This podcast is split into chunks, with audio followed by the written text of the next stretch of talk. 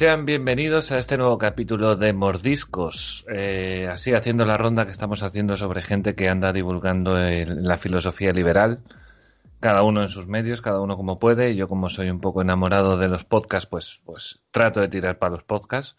Aunque bueno, también tiramos a youtubers y demás. Y bueno, hoy tengo la suerte de, de entrevistar al, a quien lleva al director de Terapia Liberal, que es un podcast que está en Evox al menos, creo que anda por ahí en Spotify, igual en alguno más.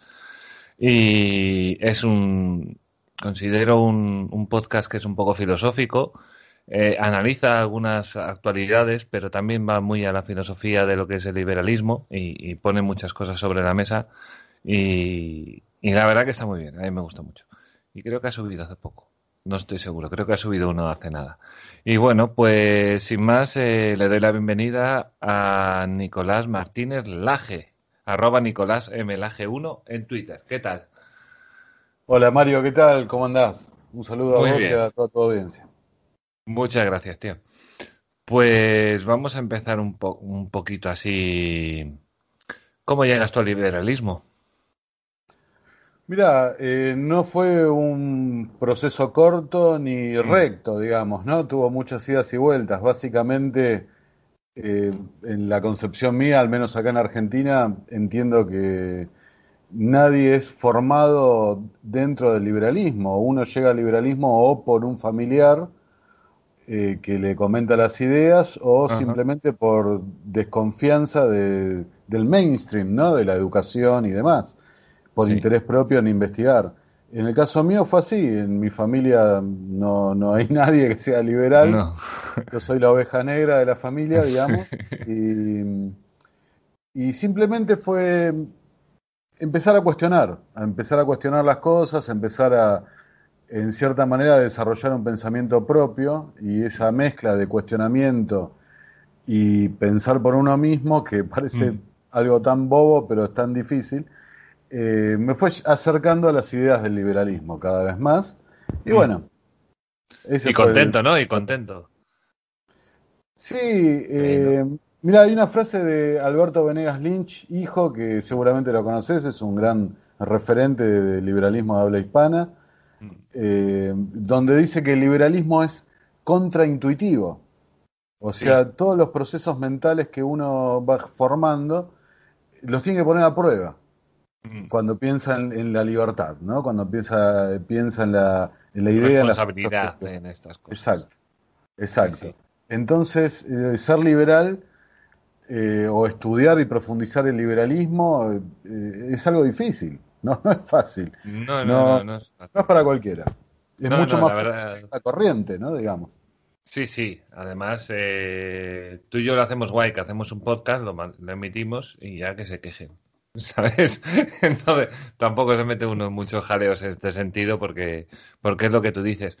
Eh, la cultura que nos van metiendo desde pequeños es, es, es, nos hace esa, tener esa intuición de que si pago menos impuestos tengo menos sanidad, por ejemplo. Exacto. Eh, entonces la gente se vuelve loca y le explota la cabeza cuando dices que no tiene por qué. No tiene por qué.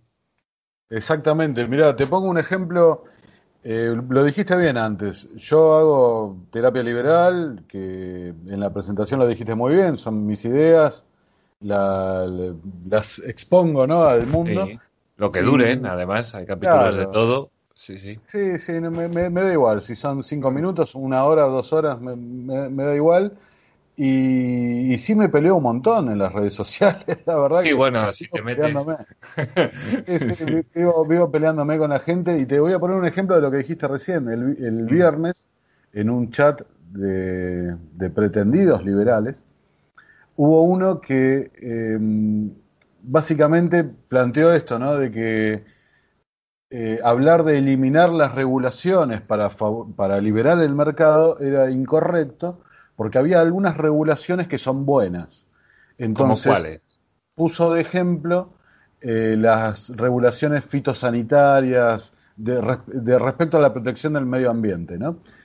Y, básicamente lo planteaba en el término que dijiste vos recién, ¿no? Sin el Estado nos moriríamos. Sí, exacto. O sea, y que yo, eh, o sea, la, respuesta que vino con un insulto, no, no la voy a repetir ahora para, para no incomodar a nadie de tu audiencia, pero, um, pero básicamente le dije eso, pero, o sea, ¿qué haríamos sin el Estado? No podríamos vivir, ¿cómo puede ser?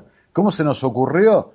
¿No? Una, y, le puse un montón de ejemplos de cómo lo que estaba diciendo era una, una patraña, ¿no? Sí. Más en un país como el mío, como en Argentina, donde eh, todo lo que es estatal tiene una, claro, funciona mal, pero eso es en todos los países, ¿no? Son grados de maldad, digamos, ¿no? Exacto. mal funcionamiento. Pero en Argentina no hay nada que sirva para prevenir algo. Todo sirve, todos son eh, agujeros burocráticos con el fin recaudatorio, nada más. Desde las cosas de salud y o, sea, realmente están únicamente para sacarle recursos al ciudadano, no para otra cosa, no te protegen de nada. Y la prueba es que jamás han evitado ningún tipo de catástrofe, desastre, ni, lo que sea. No, no, no, yo creo que, tienen una deriva... Aquí en España los conocemos bien, parece que, que es un poco un referente, ¿sabes? Está ahí. No sé, por alguna razón les gusta. no sé, que es un país precioso, pero en estas cosas, pues nada. ¿Y, por qué haces un podcast? ¿Cómo fue, cómo los comienzos de, un podcast? Bueno, la, eh, vino, bueno, digamos que en los círculos que yo me, rodeaba, donde andaba, que eran círculos de debate muy internos, muy eh, como de torre de marfil, digamos, ¿no? Muy alejados de la realidad, de la, del contacto con, la gente, es algo muy cerrado. Las burbujas eh, libertarias estas que se forman, ¿no?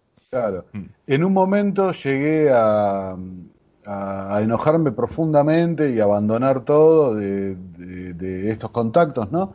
Porque me sentía muy defraudado de por qué no iban al final de la consecuencia lógica de lo que estaban diciendo, ¿no? Cuando vos mm. planteás eh, los principios del liberalismo, ¿no? Libertad como ausencia de coacción, igualdad ante la ley, eh, respeto irrestricto a la propiedad privada, ¿no? La propiedad privada como base central de, un montón de derivaciones, ¿no? Eh, pero empiezan estas concesiones. Igualdad ante la ley, pero bueno, para esta cosa no, para esta cosa sí. Y me, me desilusioné. Entonces dije, ¿para qué voy a, porque entre todos al final vuelves a tener un estado, ¿no? ¿Te refieres? Entre un poquito de aquí, un poquito de allá, un poquito del otro, un poquito del otro, acabas teniendo un estado otra vez. Mira, si yo fuera malo, diría esto. Al final parece que les, combaten tanto al Estado que les encantaría dirigirlo a ellos, ¿no? Síndrome de Diógenes, ¿no? Un poco así, ¿no? Eh, eh, claro, pero bueno, como soy malo no lo voy a decir, pero lo acabo de decir. Sí. El que se pique, que se rasque, se dice aquí. Es que, eh, muchas veces, Mario, caen en la falacia del socialismo, ¿viste? Que, que, el socialismo que dice, el sistema es perfecto, los ejecutores fueron malos. Y caen en la misma, caen en la misma. Nosotros vamos a dirigir el Estado como corresponde. No, hermano, no lo vas a dirigir. No, no. Y es más, te interesa, no entendiste nada, ¿no? Entre paréntesis de las ideas del liberalismo. Pero, pero volviendo a tu pregunta, en un momento entré en crisis con, con ese modelo que estaba llevando de desarrollo mío personal, inclusive intelectual, y dije, no, ¿para qué voy a encerrarme en cuatro paredes para diez tipos que, que lo único que quieren hacer es entrar al Estado? Eh, bueno, salgamos al público, salgamos, expongamos y que lleguemos a más gente, si Dios quiere. Podía llegar a nadie también, pero no, no me importaba, lo que me importaba era salir del encierro de la burbuja. Sí, sí, aparte, eh, esto también tiene esa terapia, digamos, eh, contigo mismo, que no, yo creo que no la tiene YouTube, ¿no? YouTube, al tener tu cámara, pues quieras que no, estás un poco limitado a la cámara, ¿no? Aquí es una radio, es un micro, y tú te pones a hablar, nadie te mira, nadie te ve, no tienes que estar bien ni mal. Y, y el podcast yo creo que es el medio perfecto para estas cosas, para aprender, para esto, para filosofía, para, para escuchar básicamente las ideas y, esperar a que la gente se explique. Y, pero sí que es verdad que, volviendo al otro de las burbujas libertarias, eh, acaban siendo un agobio. acaban siendo un agobio porque son discusiones todo el santo día. Para nada. Eh, son discusiones circulares, ¿no? Eh, en definitiva termina, voy a decir una barbaridad, a ver quién la tiene más grande.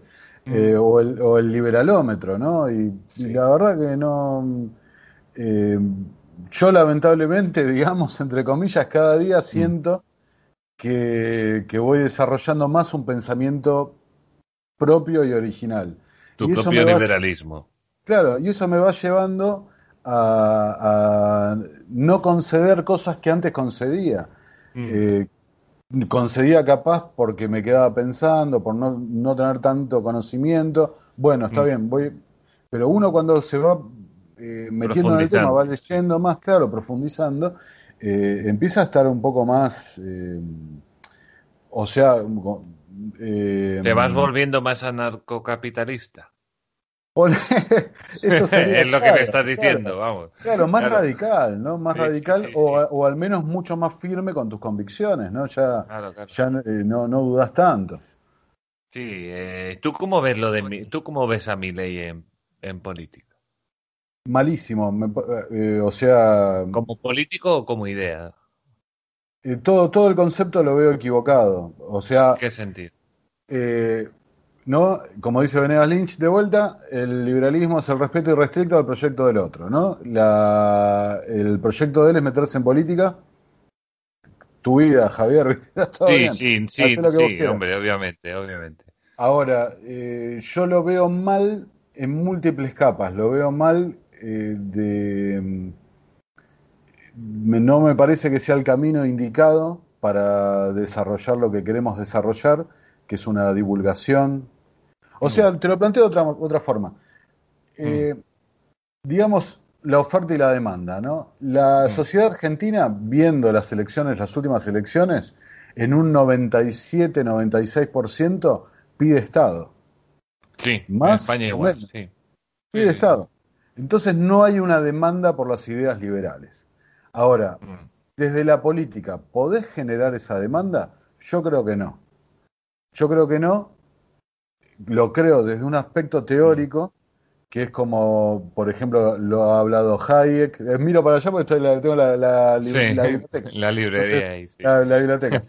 Eh, lo ha dicho Hayek, lo ha dicho Mises.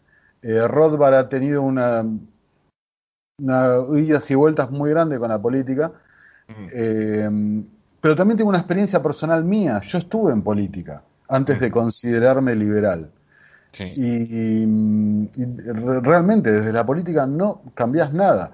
Te voy a poner un ejemplo. Hay, hay un diputado argentino con el cual tuve un cruce por, por Twitter hace un tiempo que se llama José Luis Patiño.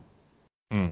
José Luis Patiño es liberal eh, de la escuela de Mises. Ya veo.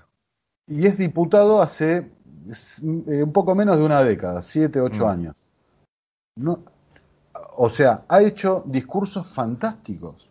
Vos lees los discursos de Patiño y te cita a Ayn Rand, te cita a Mises, eh, alguna vez se sale con hasta con alguna cosa, un día que está feliz, te tira alguna de Rothbard, ¿viste? Sí, sí. Pero ¿ha cambiado algo Patiño? No. Hombre, es uno. Ah, es uno, es uno contra 256 en la Cámara de Diputados. Eh, así no podés cambiar mucho, eso es lo que hay. ¿Tú no, piensas que, tú no piensas que el sistema no se cambia desde la política? Desde, el sistema. Yo creo que es imposible cambiarlo desde el sistema. ¿Y cómo lo cambias? Eh, mira, creo que eh, proyectos como el tuyo, proyectos ah. como el mío, proyectos como lo, lo, que queremos hacer nosotros, pero que tengan eh, el éxito que estamos buscando, tanto vos como yo, que llegaron a la mayor cantidad de gente, eso es lo que va, lo que va cambiar una mentalidad, cuidado, estamos buscando mucho aquí. Sí, sí. Claro. O sea, el mismo proceso que habrás tenido vos, que tuve yo, que te relaté antes, yo no mm. sabía nada de liberalismo hasta los veintipico de años. Nada, ni una palabra. Ahora, si tenés un montón de gente comunicando liberalismo, como pasa ahora en la Argentina, hay muchos chicos adolescentes que acá se ríen de ellos, se mofan, los peronistas y el establishment político se mofan, ¿no? De que el liberalismo está lleno de adolescentes. Eh, pero bueno, son chicos que han ya le plantaste la semillita, Sí, ¿viste? sí, Como Y ya crecerán, ya crecerán. Claro. Y, y encima la política te está ayudando. Te está Ah. ayudando. Eh, en este año, el 2020, lo- y lo- ahora lo que viene el 2021, la actuación de la política, o sea, tenés que ser muy cerrado de mente para no, no cuestionarla. Seas anarcocapitalista o seas Sí. liberal clásico, ¿eh? Lo que vos quieras, pero Sí, sí. no, no sé eh, eh, con plenitud el, el caso de ustedes, de España, pero acá el caso de Argentina. Argentina no bajó impuestos. ¿Eh? Se No, sola, no, aquí, aquí hubo que mover viento y marea para que bajaran impuestos. Nos pasó el tema de las mascarillas, siete meses con las mascarillas al 21%, porque decían que no se podía, y aquí se decía, se puede, Bruselas deja, lo ha hecho no sé quién, lo ha hecho Italia, lo ha hecho Portugal. Siete meses para bajar el IVA. No bajan el IVA de la luz. No bajan el IVA de la luz. No bajan. ¿Qué va? Están igual. Dentro de lo que pueden, porque es la- las circunstancias aquí son distintas, pero a la misma. O sea, hay que criticarlos sí o sí. Hay, hay movida. Todas las semanas hay movida. Todas. Claro, bueno, nosotros lo hemos hablado cuando nos conocimos, Mm. que España está viviendo un proceso de argentinización eh, muy veloz, muy veloz. Sí, sí, Sorprendentemente veloz. Pero, pero Mario, eh, volvamos al tema de, de antes, ¿no? Mm. Eh, ya las nuevas la generación que me sigue a mí Sí. está cuestionando los impuestos, está cuestionando el gasto público, está cuestionando el rol de la política, está cuestionando la representación. Sí. ¿Me estás representando, señor diputado? Están cuestionando. Es un avance. O sea, lamentablemente, esta batalla cultural que estamos llevando, que el, otro día tuve en Twitter que hacer una aclaración respecto al término, ¿no? Batalla cultural. Eh, Sí. Pero quiero que quede claro, cuando digo batalla cultural me refiero a divulgación de ideas, no a matar al, al de al lado, no, No, a hombre. intolerancia. No, no sé quién lo entiende así, pero, pero bueno. Lo- Lo tuve que aclarar, lo tuve que aclarar en serio en Twitter.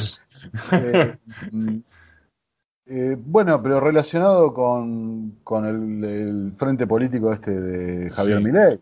Sí. O sea, ellos se refieren, eh, para ellos eh, el zurdo, el socialista, el comunista, etcétera, etcétera, eh, lo, lo- lo atacan con mucha virulencia, con un agravio, o sea, con un grado de intolerancia, esta es la palabra, intolerancia, que ya no, para mí escapa un poco a la idea de la libertad, ¿viste? Eh, Es un poco agresivo mi ley, ¿eh? Para mi gusto. Es un poco agresivo de Sí. Yo separo, no conozco a la persona, realmente no la conozco. No, yo por el personaje que representa en lo que ves en YouTube y demás, tú le ves y hay veces que está tranquilo y hay veces que le sale rockero este. Mm. Y a mí digo, uff, no sé. A mí no me gusta su estilo. Pero yo Mira. personalmente sí que te quiero decir, me parece bien que entre en política y me parece bien que se presente como opción. Lo bueno es tener opciones. Si por lo menos tienen. O sea, que ahora me digas tú, bueno, mi ley ha dicho, por ejemplo, que no va, que no va a cobrar. Bueno, pues hombre, está bien. Hombre, lo que hay que hacer es bajar los sueldos de los políticos muchísimo. ¿Para qué? Claro. Para que no sea un incentivo ser político. Para que ser Claro. político sea una vocación. Pero eh, yo co- coincido con vos, Mario. ¿eh? Mm. O sea, viste lo que te dije de entrada, que el, re- Sí, sí, el sí. proyecto de LSS está perfecto. Y la Cada gente uno lo hace como puede, sí, sí. está oye. perfecto. Ahora, yo no creo que sea el camino. No creo que sea el camino. Y te pongo un vos diste un muy buen ejemplo recién. Yo no voy a cobrar el sueldo y demás. Mm, Él no puede renunciar al sueldo. mm. Por el reglamento propio que tiene la Cámara de, de Diputados, no, no le permiten renunciar al sueldo.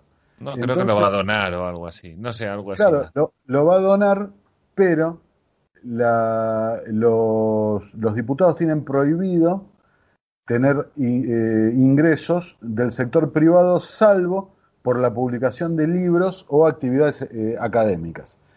Entonces, O sea, bueno, ¿viste? Tendrá algo Ahora- ahorrado, supongo, no sé. pero, pero, eh, o sea, lo que te quiero marcar con esto, de que empiezan Sí. a aparecer contradicciones muy fuertes. Mm. y empiezan a aparecer inco- inconsistencias, incoherencias. Ahora, ¿le sirve eso a la divulgación de las ideas? No sé, yo lo, lo, que, lo que veo, al menos ahora en la Argentina, que es un Ah. fenómeno de que, que está relacionado con lo que hablamos antes. Los seguidores de Milei, y estoy generalizando algo que no se debería hacer, pero no lo puedo expresar de otra forma. Los seguidores promedio que se ven en las redes sociales eh, no admiten un error de, de Javier, no admiten ninguna... eh, Son demasiado radicales, te refieres. O Son sea, demasiado buscan la perfección, buscan la perfección. Sí. Y eh, yo diría son demasiado intolerantes. Son Mm. intolerantes, son eh, demasiado... Están actuando como secta, Mm, ¿no? Te entiendo. Eh, me- o sea, no... De vuelta, es gente joven, es gente que el liberalismo no es algo sencillo, como dijimos antes, es algo Sí. difícil, es algo contraintuitivo. Ah, Entonces hay gente que no está entendiendo bien de qué va la cosa. Y se Sí, han sí. enamorado de la figura del líder y vos más mejor que nosotros, ahí en Europa sabés lo que pasa cuando se enamoran del culto a una personalidad, ¿no? El culto a un sí, líder. sí. Bueno, vamos a ver qué pasa. Vamos a ver qué pasa. Vamos a ver si sale o no sale, que también le tienen que votar, que parece que no, pero es, es importante. Va, va- va- va a ser electo, Milei. Va a Sí, ser ¿no? electo, Creo que a la tercera puerta política puede ser que andaba sí, ahí en sí. las encuestas. Él se Bueno, presenta mira. Por la, por la ciudad de Buenos Aires. En la ciudad de Sí. Buenos Aires tradicionalmente hay un voto eh, anti-oficialista, anti-peronista sobre todo. Eh, va a ser electo. Después se verá cuál es el resultado. Sí, espero, Pero- yo le deseo suerte y acierto, que se suele decir en estas cosas. Y bueno, a ver hasta dónde llega, a ver hasta dónde... Yo estoy contigo, a mí lo que es el, el personaje, a mí me, me empalaga un poco. Al principio lo, lo veía, pero luego ya decía, uff, es que vas muy a saco, tío. Vas muy a lo loco, o sea, no es, no es esto de me paro, lo explico, trato de... No, no, va directamente... Que también a mí me han dicho que en Argentina la televisión es así. Que los programas donde va mi ley y eso, ahí es a saco. O sea, tienes que gritar, tienes que ser agresivo, a eso me refiero. Sí, sí, la, o sea, Argentina eh, está pasando una decadencia cultural, intelectual, eh, social, económica, de, decadencia en todos los ámbitos. Todo, todo Eh, lo que se te puede de- imaginar, ¿no? sí, Sí, sí, sí. joder, madre mía. Así, así estamos Pero- aquí. Mirá, si te Mm. sirve para redondear el tema, eh, Sí. está perfecto que él haga lo, lo que le parezca.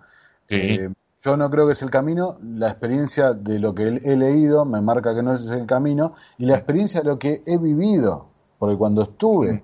dentro de la política, yo fui asesor de un legislador a los 22 años, Mm, por las vueltas de la vida, que eh, sería largo explicarlo. sí. Y, mm, y estuve mm, casi dos años y algo eh, trabajando de asesor de, de un diputado. Eh, realmente las cosas que vi ahí adentro, eh, para mí es, un- es muy interesante este punto, si querés lo corto acá, Sí. que mm, es muy fuerte la desconexión, la percepción de la realidad del militante político Sí, respecto a lo que pasa realmente en la política. sí. Están totalmente desconectada la percepción de la gente. La gente cree que el político está pensando en esto, lo otro. No, no, no pasa así, no pasa así. Los enfrentamientos que ves en la tele, en la cámara adentro, eh, no pasan. No va así. No, No, no, no. no, no, funciona así. No, no. No, no, es, eh, altamente improbable, para no decir imposible, que cualquier cambio cultural Ah, venga desde ahí. Desde el Estado te refieres. Sí, Sí, en ese sentido sí que te doy. O sea, el cambio cultural no creo que vaya a venir del Estado. O sea, serán acciones puntuales y, y sabe Dios qué. exacto. Algo, algo tiene que pasar y seguramente yo lo hablaba hoy por la tarde y, y yo creo que a lo mejor hasta esta, este, esta situación que tenemos que de repente casi todo el mundo es socialista y de repente, por alguna razón, casi todo el mundo es izquierda, por lo menos de Europa hacia el oeste, ¿sabes? Y, Y no lo entiendes porque, porque no lo entiendes porque todos sabemos de dónde venimos. Y, pero ahí puede haber un repunte. Ahí sí que puede haber un repunte, me refiero del liberalismo, del cambio de concepción, de que la gente acabe muy, muy, muy cansada de ciertas cosas, de, de pobrezas, de, de, tal, que todo el mundo quiera irse a Francia, Alemania, Inglaterra, a otros sitios, porque les están relativamente, relativamente. A ver cómo quedan todos después del COVID, porque le están dando ahí, les están dando fuerte ahora. Sí. Pero. Bueno, pero déjame agregar una cosa ahí. Sí. Eh, pongamos el ejemplo de Suecia. Sí. Suecia era un país eh, altamente liberal eh, en el siglo, siglo XX, principios del siglo XX. Mm. Eh, Suecia amasó una gran, gran fortuna, un gran Sí. PBI, un, éxito li- liberal, estamos hablando de liberal clásico o, una Sí. muy leve socialdemocracia, ¿no? No, no Exacto. liberal como nos gustaría a nosotros. Exacto. exacto. Pero, pero am- amasaron una fortuna, se convirtieron en un país rico. Sí. Eh, después se infectó con el virus de- del igualitarismo, sí.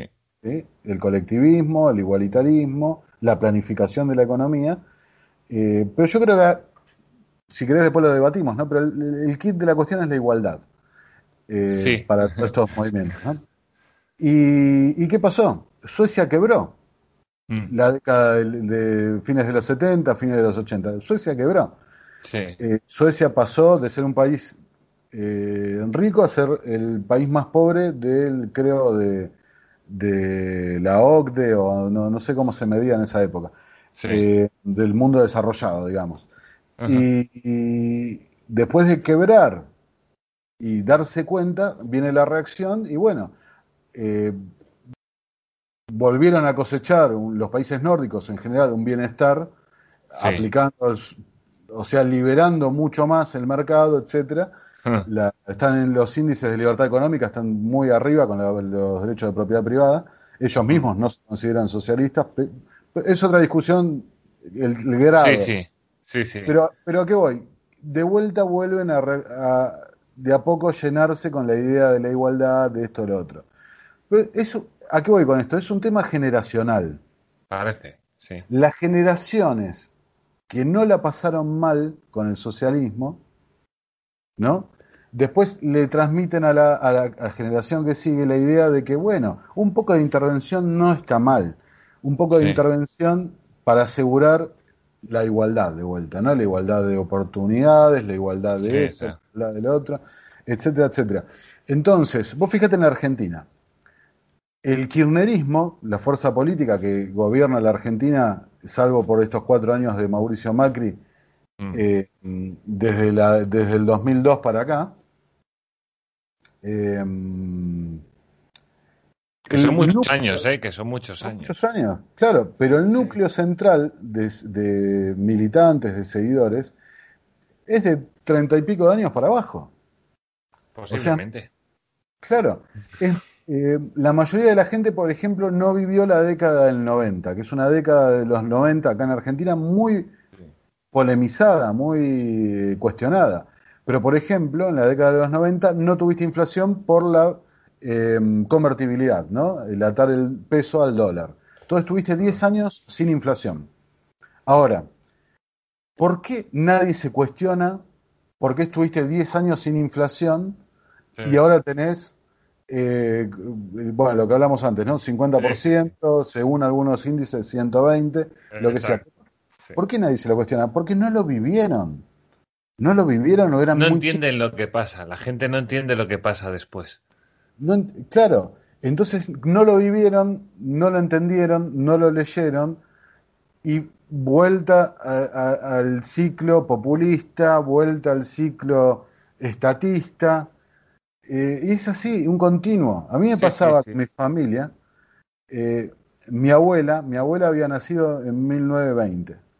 Ah, Y, y me- y ella me hablaba de Perón y esto y lo otro, lo que la década del 40, lo que había sido Ajá. Argentina, que esto y lo otro. Pero mi bisabuela, que yo la llegué a conocer por suerte, sí. cuando me hablaba de Argentina, en, mi bisabuela era en 1008 y, y Sí. algo, 1890 y algo.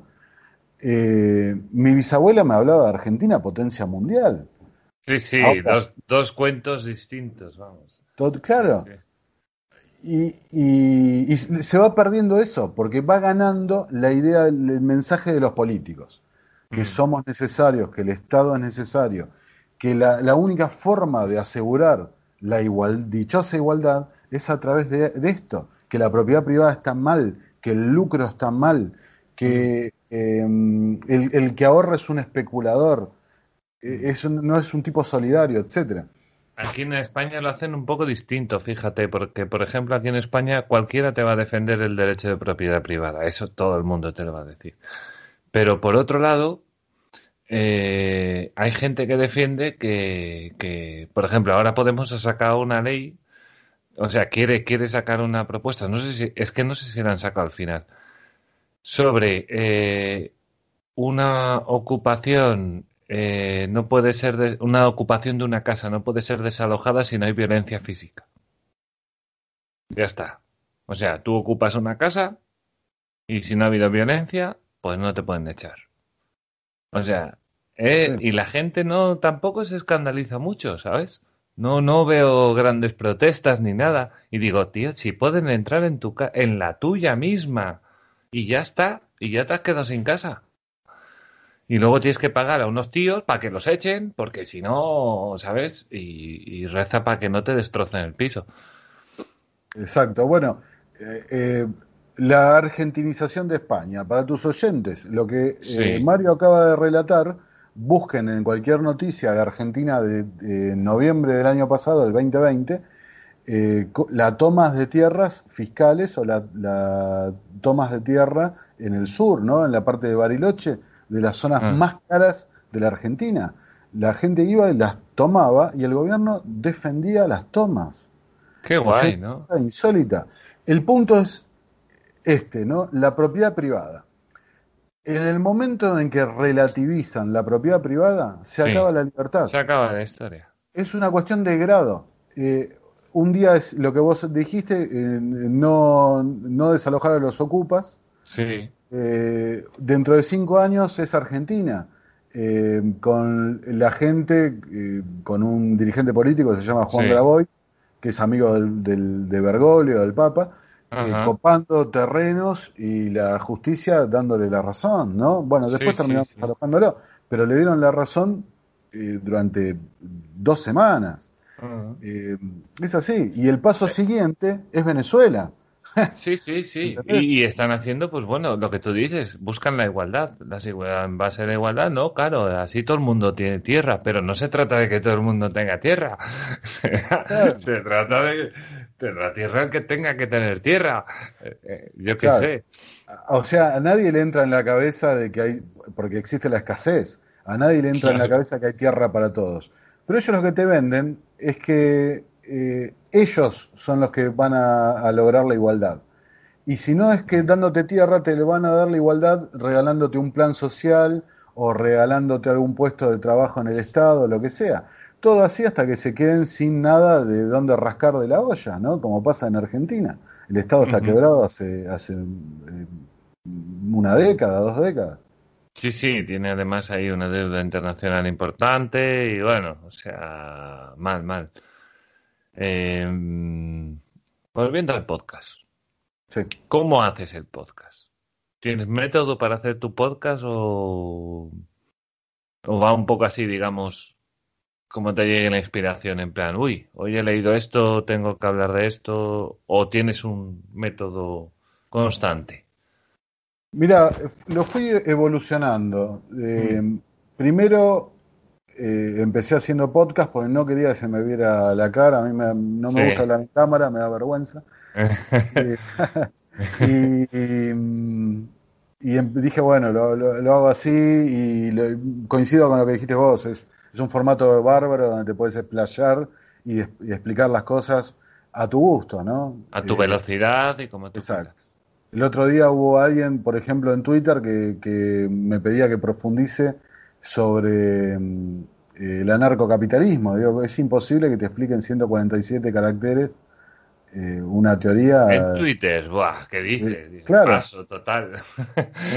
Pero un podcast donde vos tenés eh, realmente el tiempo que, es, que se te antoje, eh, Sí. es un, un formato excepcional. Ahora, acá en Argentina, me- ¿qué me pasó? Que me decían, eh, ¿qué es un podcast? ¿No? Yo los- lo compartía a los amigos. ¿Qué es, un, ¿Qué es esto? ¿Qué es Evox? ¿Qué es, eh, eh, no sé, bueno, Spotify lo conocen todos, pero... Sí, bueno, Spreaker o la que sea. Sí. Y entonces eso me llevó a, a ampliar un poco el formato a YouTube. Sí. Entonces, digamos que al principio mantuve la misma idea, grabar el podcast y después el audio solo convertirlo en, en- en un video de YouTube. Sí. Y después fe- empecé como a hacer una cosa híbrida, ¿no? Ah, Eh, como estaba pensado originalmente, que era básicamente analizar las noticias y la realidad y tratar de darles un sentido dentro de las ideas liberales para que la Sí. gente en- eh, entienda o, o simplemente eh, Lo enfoque la- desde una manera liberal Claro. a ver cómo ve la misma noticia. Sí, sí. Exacto, exacto. Esa fue la idea original. Eh, después cuando fui mutando a un formato que incluía video e imagen, eh, Mm. empecé también a explorar, bueno, mini documentales, ¿no?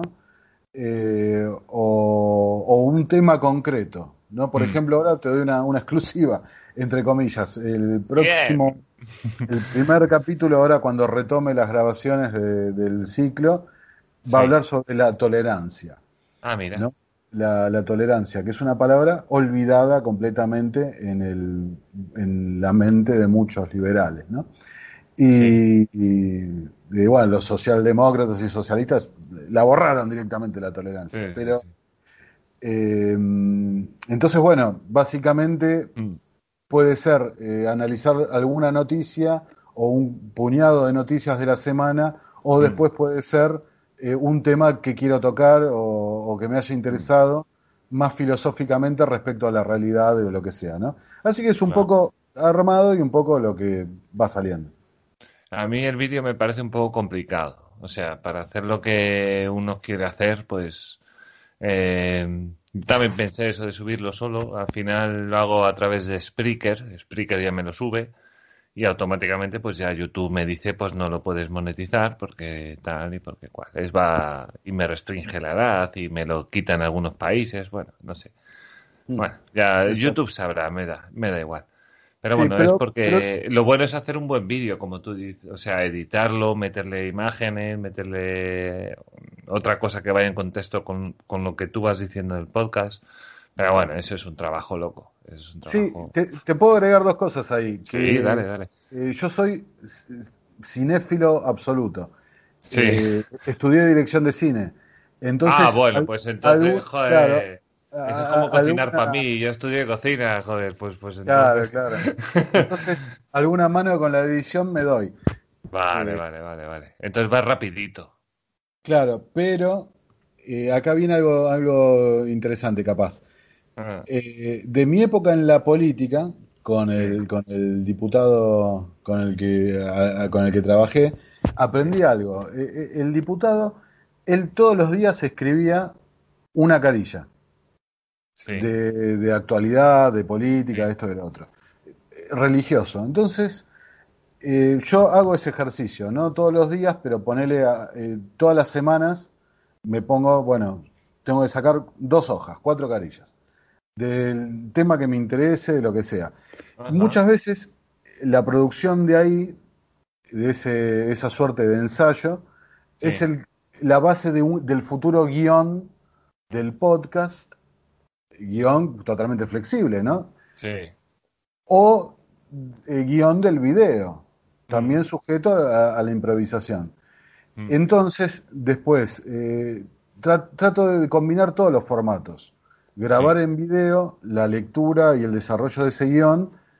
El audio sirve como para una plataforma solamente de audio. El video editado sirve para, para YouTube, con el mismo audio, por supuesto. Sí. Y el guion escrito sirve también como para divulgarlo en las páginas web de, Esa es de muy buena idea. Entonces, como que abarco todos los formatos eh, en uno. He tenido la suerte, por ahora me han publicado todos estos suertes de guion que lo readapto un poco, por supuesto, para la lectura, ¿no? Bueno, claro, eso está, eso está muy bien porque acabas aprovechando todo. Yo también pensé en alguna cosita de estas que has dicho, también lo pensé.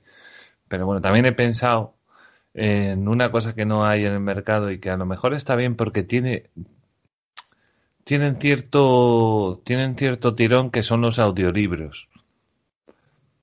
Yo me he grabado haciendo un audiolibro y yo no me gusto, yo no me gusto en general. Cuando me escucho, no me gustó mi acento, pero bueno, eso le pasa a todo el mundo, creo. Tampoco es algo especial. Y no me gusto mucho leyendo, entonces no lo tengo muy claro. Pero eso sí que podría ser un punto. Audiolibros. Carmino de servidumbre en audiolibro. Pues me grabo un capítulo. Ese es el capítulo 1, ya está. Capítulo 2, ya está. Capítulo 3. Y hay otra forma de divulgar que a lo mejor puede llegarle a alguien. Por ahí. Y bueno, así como idea de negocio te lo tiro ahí. Bueno, pero no, me parece mal porque mm. hay, que ser realista. las generaciones nuevas, ¿no? Las que van apareciendo, mm. eh, no son muy proclives a la lectura.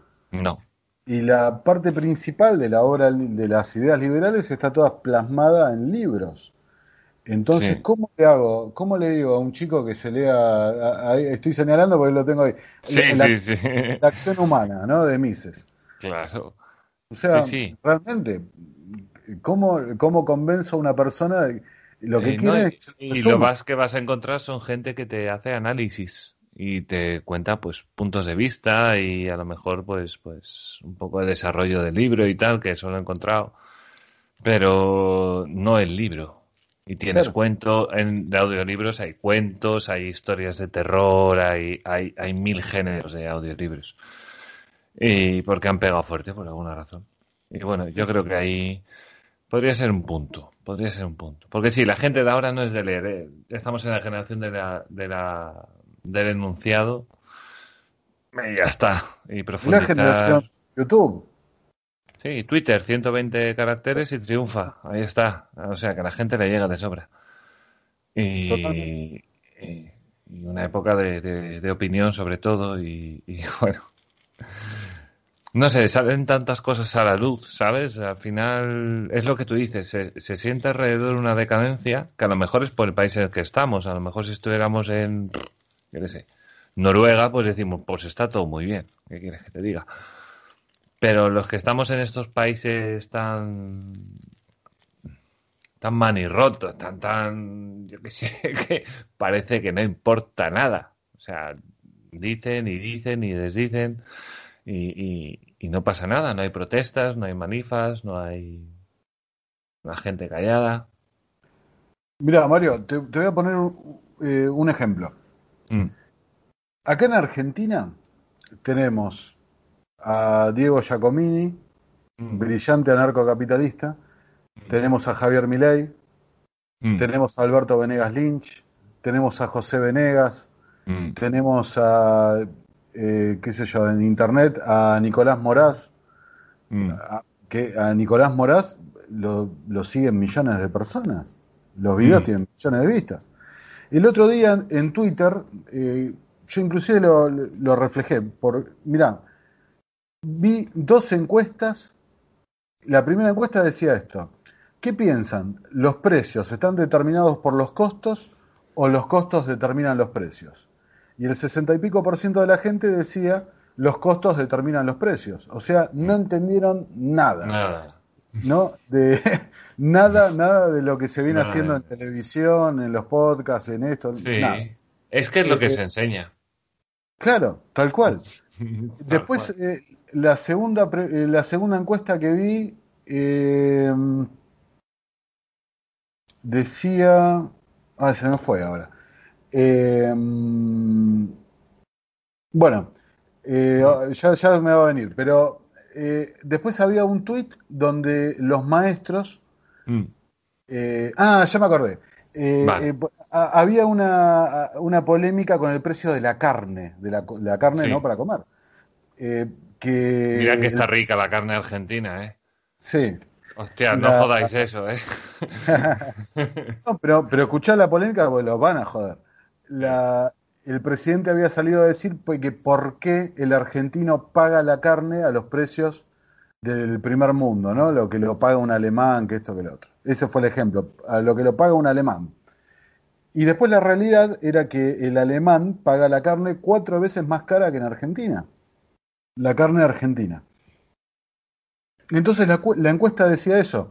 Si considerás que el precio de la carne tiene que estar atado a los precios internacionales, o debería eh, regirse por un mercado interno. Y la mayoría votó eso, que no tendrían, no tienen nada que hacer los precios internacionales en toda esta cuestión. No vale para nada. Eh, entonces, cuando ves esas cosas... Es, eso es como los comunistas, ¿no? Cuando tenían que ir a mirar los precios a otros países, cuando acaparaban todo, todos los precios y todos los enseres y decían, ¿y esto cuánto vale? Y dice, pues no sé. Si tenían que ir a otros sitios a ver cuánto valía. Tal cual, tal cual. O sea, eh, eh, mira qué bueno lo, que, lo que, el ejemplo que pusiste porque está relacionado con lo que decíamos antes. La respuesta de un liberal formado eh, a lo que vos decís es Mises con su libro Socialismo, donde explica ah. la imposibilidad del cálculo económico en una economía socialista, que ahí en España Jesús Huerta de Soto ha escrito un libro fantástico al respecto. Y después está la teoría de Hayek respecto a la división de la información, que es imposible en un sistema. Bueno, ahora, ¿cómo le explicas a un chico de 17, 18 años ah. no, que llegó a la universidad pública, ¿no? Llegó a la universidad sin haber leído un solo libro entero. Che, anda a leerte Socialismo de Mises y leete eh, Hayek y... Sí, nada, olvídate. No, no, no, no, no. No, hoy en día esto no va así. O sea, la gente no va así. No, no. Lo de leer es una cosa como de frikis, digamos, de gente que se cree que dice, pero es leer un libro lo que se ha hecho toda la vida, que las pantallas son de hace 40, 50 años que, ellos, como tú dices, nacen con esto y piensan que el mundo se creó con ordenadores y, y smartphones. Pero, pero te digo, o sea, dos cosas ahí. Eh, ¿Lo podés cambiar? Me parece que no. Ahora, tenés que buscar la forma de influir de otra, otra manera. Yo no, en efecto. No, no, no te puedo mandar a leer la acción humana. No. tengo que buscar la forma de, interesarte por el tema de a poco, mm. de a poco interesarte, ir metiéndote en, la idea de, mm. o sea, de, refutarte con hechos, con ejemplos, las barbaridades que dicen. Y hablando de esto de los libros, fíjate, el gobernador de la provincia de Buenos Aires, Axel Kisilov, eh, ministro de Economía durante muchos años, ministro de Economía y gobernador de la provincia más importante de la Argentina, el, otro día dijo que él se recibió de economista sin haber leído un libro. Que acá hago la, aclaración. Él dijo que no leyó un libro completo, que leyó un montón de resúmenes. Pero bueno, una persona que no leyó un libro completo de economía dirigió el rumbo la economía de un país. Dirigió la economía de un país. Sí, sí, Así está. Oye, nosotros el ministro, el ministro de Sanidad que ha tenido que gestionar todo lo de la COVID y esto, estudió filosofía. Claro. Cuidado, ¿eh? O sea, así, así está a nivel, claro, así está a nivel. Y, seguro que critican la meritocracia, ¿no? Todo, todo, eso como acá en Argentina. Sí, sí, sí, sí, sí, o sea, es, es, socialista, independentista y, bueno, todos los istas que se le puede ocurrir a uno. Claro, claro, porque acá critican el mérito, el esfuerzo. Sí, sí, sí. Eh, y la respuesta es Amancio Ortega es malo. O sea, tú, ahora, hay una, ahora hay una crítica, no sé si, si os ha pasado por ahí en Argentina, en algún país por ahí. El tema es que aquí está al lado Andorra, ¿no? Entonces, muchos youtubers de, España se han ido a Andorra porque pasan de pagar un 47% que les cobran en España, pasan a cobrar, a, a pagar un 10% de impuestos. Claro. O sea, es una bajada espectacular. Y con los dineros que, ellos ganan, pues tú dirás, hombre, una cosa es pagar y he estado mucho tiempo pagando, pero llega un momento en que se me inflan las narices. ¿sabes? Porque no, porque no, no, no te lo mereces, no me tratas bien. Y bueno, y se van a Andorra. Bueno, pues una polémica del Cristo, porque esa gente no debería usar la sanidad pública de España si vienen a España, no deberían poder montar en los en los medios de transporte públicos porque no pagan. ¿Qué me estás contando, tío? Así está la cosa, ¿eh? O sea, una persona que se ha ganado su dinero, que está en España, tío, como dicen por ahí, como decía un, un youtuber, trátale bien. O sea, yo no te digo que le pongas los impuestos al 10. O sea, no le, no le pongas una fórmula roja. Los 10 pónselos a, a la clase media, a la clase pobre. Pónsela a un 15, tío, ya está. O sea, a un 20. Se va a quedar. O sea, España es mucho mejor que Andorra. Andorra son tres calles y, y montañas. No tiene una mierda. Andorra no vale para nada salvo para esquiar y andar. Gana con esto, con los impuestos. Pero mira qué interesante. Eh, mm. Yo lo, vi el tema de Rubius, ¿no? Y, sí, exacto. El último, sí, de Rubius. Y vi un video de Juan Ramón Rayo hablando de esto. Sí. Eh, los estados se rigen entre ellos anárquicamente. Exacto. exacto, ¿no? Entonces, para tanta gente. Hay competencia entre estados. Exacto, exacto. Entonces, lo que ha pasado se llama así: competencia fiscal, ¿no? Que podemos abrir un, otro paréntesis más. El, tema que del gran reinicio, que fue el último video que hice yo, eh, justamente uno de los puntos que hablan es eliminar la competencia fiscal, o sea, estandarizar la tributación eh, a nivel global. Una locura. Eh, pero bueno, ahora, si hay algún oyente, la audiencia, que, le parece bien esto de, de criticar a una persona que quiere irse a un país donde le roben menos, ¿no? Porque le están robando, pero menos eh, le pongo el ejemplo de Argentina. Acá en Argentina no podés cobrar los ingresos en dólares directamente. Te lo especifican al tipo de cambio oficial que tiene una brecha cercana al 100% respecto al dólar paralelo. O sea, ¿no? Eh, vamos aumentando el grado de servidumbre, de esclavitud. ¿Viste? En España te cobran lo que dijiste, 40 me parece que dijiste. 47, sí. Claro, 47. En, en Andorra le cobrarán 10. 10%, en Argentina le cobran cuánto? 80% si empezás a agregar. Entonces, conclusión, en Argentina eh, no hay youtubers que, ingresen el dinero en Argentina. No, claro, es que es que es increíble, claro, esto es como Milei dice muchas veces ahí, ha dicho muchas veces en televisión lo de te compro tu casa en, pesos, argentinos dentro de 10 años. Y te pago el doble si quieres. ¿Sabes? Pero dentro de 10 años te doy el dinero. Y claro, ah, y nadie dice eh, que sí. Nadie dice que sí. Eh, es un nivel de caradurismo tremendo, inclusive las declaraciones juradas de los políticos, eh, todos tienen dólares declarados, no, no tienen prácticamente ahorros en pesos. Bueno, como aquí criticando la, la, aquí se critica mucho por ejemplo, en educación critica mucho la, la, escuela concertada, que es la escuela que es mixta, pero todo lo, todo, todos los del gobierno llevan los, los hijos a, a privadas y a concertadas. O sea, es, es un... Me da igual todo. Hago, yo te digo una cosa y luego hago lo que me da la real gana. Y no pasa nada. Es que la puta jodienda de esto. es que no pasa nada.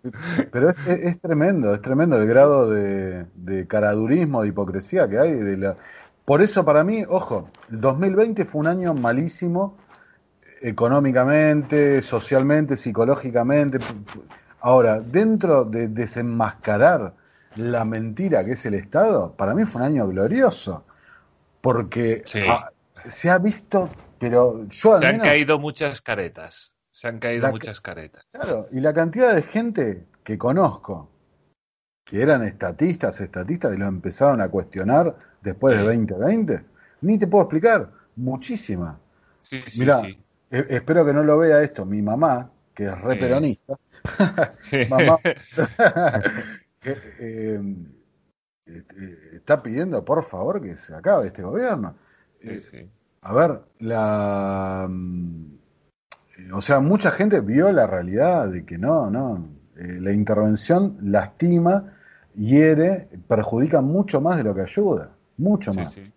Aquí, aquí ha pasado, por ejemplo, una cosa increíble en todo esto que hablamos de, de lo caraduras que son. El tema es que aquí se ceban mucho con la hostelería, ¿sabes? De cerrar hostelería, que hay muchos contagios, y eso, que se ha demostrado que los contagios son un 5% en hostelería. Un 5%. O sea, nada. Casi todos sabemos que son reuniones familiares, amigos, trabajo, gente muy cercana. Eso es el gran foco. Pues bueno, llevan meses dándole saco a la hostelería, prohibiéndoles abrir, cerrando a las 6 de la tarde, o sea, todo muy limitado, muy limitado el aforo. Bueno, como por ahí, que también andaban con, con medidas de, hostelería, creo. Y, y, bueno, toda esa gente, todos esos hosteleros, y, y Fernando Simón, que es el, el, portavoz del gobierno en esto, que dice que se ha demostrado que la hostelería ha incrementado los contagios, cuando se están incrementando los contagios mientras la hostelería está cerrada, ¿sabes? Es que yo tengo un bar y estoy muy mosqueado. o sea, estoy muy mosqueado que teniendo el bar cerrado te estoy contagiando gente. ¿Qué me estás contando, compañero? Y no pasa nada. no pasa nada. Pero, toda esa gente acabará le tiene que saltar la chispa en algún momento de estoy hasta los huevos del Estado. Directamente. Ni derechas, ni izquierdas, ni pollas. Es que eh, en algún momento eh, eh, algún límite tiene que llegar. La, mm, o sea, acá en Argentina ha sido un año delirante realmente. Pero habéis, habéis estado, ¿cuánto? Nueve meses cerrados, o sea, confinados. Lo, lo que pasa es que ha ido variando, mira, el punto mm. central, porque en, un, en un punto a mitad de año mm. dijeron, bueno, somos un país federal, digamos, en chiste, que somos un país federal, bueno, démosle autonomía para que decidan cómo hacen los confinamientos. Ah, como en España, como en España hicieron, sí, sí, hicimos igual. Pero acá fue un país unitario eh, prácticamente la mitad del año, pero después, bueno, lo abrieron. Pero... Mm, eh, han, tomado decisiones, eh, o sea, yo siempre dije esto, que el confinamiento y las medidas de aislamiento y lo que sea, iban a durar lo que la gente quisiera que duren. Esto lo dije en el podcast en abril. Dije, eh, en ocasión de que el presidente había dicho, va a durar lo que tenga que durar, como haciéndose el guapo, ¿no? Va a durar lo que tenga que durar. Y yo dije, la respuesta mía fue, va a durar lo que la gente quiera que dure. Y la respuesta fue esa. En un momento la gente se hartó. Cuando la gente empezó a ver, che, pero pará, el gobierno me está armando una marcha política con 100.000 personas y no les importa, ¿qué pasa? Y empezaron a ver esas contradicciones y que la realidad era que los números, cuando pasó el pánico inicial y, y se empezó a aclarar el agua, eh, los números no respondían al, grado de locura que estaban diciendo. Y eso fue avanzando, avanzando, avanzando y cada vez la gente fue eh, desobedeciendo más, ¿no? Revelándose mm. más. Y, y yo, yo acá siempre insistí con lo mismo. Los incentivos de la política no son los mismos que los de la gente. La gente cree que el político actúa como un ángel caído del cielo ¿no? que viene a, salvaguardarnos de nuestros propios errores y defectos. ¿no? Sí. el Padre omnipresente protector. Sí, eso Pablo Iglesias creo que lo dice los algo así como los elementos desestructurados del sistema, algo así lo llama. ¿Sabes? ¿Sabes? E-, ese muchacho es un impresionante. La hostia. Es un grande. El Chávez eh, lo tiene que. Allí arriba lo tiene ahí. ese, ese chaval lo, he criado yo. yo no, una vez lo vi en algo de España, pero no, me acuerdo eh, a, quién. Eh, no me acuerdo si fue a Daniel Lacalle o, ah. o, a, o, a Huerta. No, no me acuerdo. Hubo uno que decía los políticos españoles son, son unos descarados, dijo, ¿no? Unos descarados totales. Pero los argentinos. ah, no, fue Fernando Villanueva. Eh, ah, bueno, sí. Sí, sí. Eh, dijo, los argentinos son los campeones del mundo. No, pues, ya no se, y decía, los argentinos ya no se molestan en mentir, dicen las cosas como, y es verdad. Eh, ah. Pero bueno, volviendo a eso, los incentivos son completamente diferentes. El incentivo del político era evitar la destitución y el juicio político. No le importa si hay eh, si 20 millones de pobres nuevos, si hay... Paros, si hay lo que sea. No le importa, lo que importa es evitar la destitución. Y lo único que podía llevarlo a la destitución, sea Alberto Fernández, sea a Pedro Sánchez o a Boris Johnson o a cualquiera, era la imagen de los, los, hospitales colapsados, claro, los muertos en la calle, ¿no? E, entonces, era evitar eso a toda costa, a toda costa. En España solo se consiguió una foto. Exacto. Una foto de ataúdes. Una foto durante todo el confinamiento, solo una. Así estaba la cosa. Pero el interés es ese, salvaguardar el poder. y, y no sé el caso de España, esto realmente no lo sé, mm. eh, pero acá en Argentina la oposición y el oficialismo, gran parte del año 2020 fueron de la mano.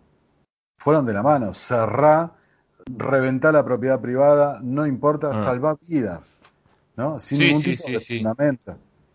No, bueno, aquí la oposición ha estado un poco mirando, la verdad, porque el problema es que Sánchez se ha juntado con todo lo que se ha juntado y claro, consigue mayorías en el, en el Congreso, entonces se lo lleva todo por delante. ¿Con quién se ha juntado? Bueno, pues con los independentistas, con los proetarras. Bueno, se ha juntado con la peor calaña que hay por ahí, de todos estos partidos de minorías, realmente de minorías, que no representan a cuatro gatos, y, y que acaban cobrando cada voto que dan. Cada voto que dan es, aquí yo siempre digo, a mí me gusta el PNV en el, cuando hace estas cosas. el PNV tú le dices, quiero tu voto, y dice, vale, 5.000 millones de euros. Y ya está. O sea, no, no se anda con paranoias de... No. Ellos lo que hacen es, ellos crean su Estado en el País Vasco mientras va extrayendo recursos del Estado central. A veces entonces va pidiendo dinero, poquito a poco, no piden la independencia, eso ya llegará. Pero van extrayendo recursos y recursos. Es, la, es un sitio donde se vive de puta madre, O sea, de puta madre.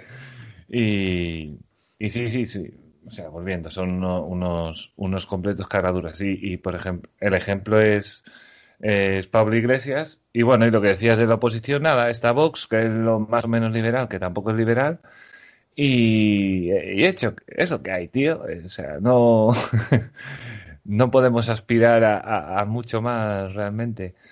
Y, lo de y la gestión de coronavirus. Ah, mira, una cosa que te quería decir, que lo estaba hablando esta tarde también con mis compañeros.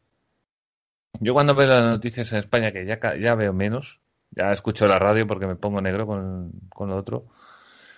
Eh, en España lo que son las noticias internacionales noticias internacionales, o sea, no sabemos nada de Argentina, no sabemos lo que pasa, sabemos que hubo un confinamiento muy largo y poco más.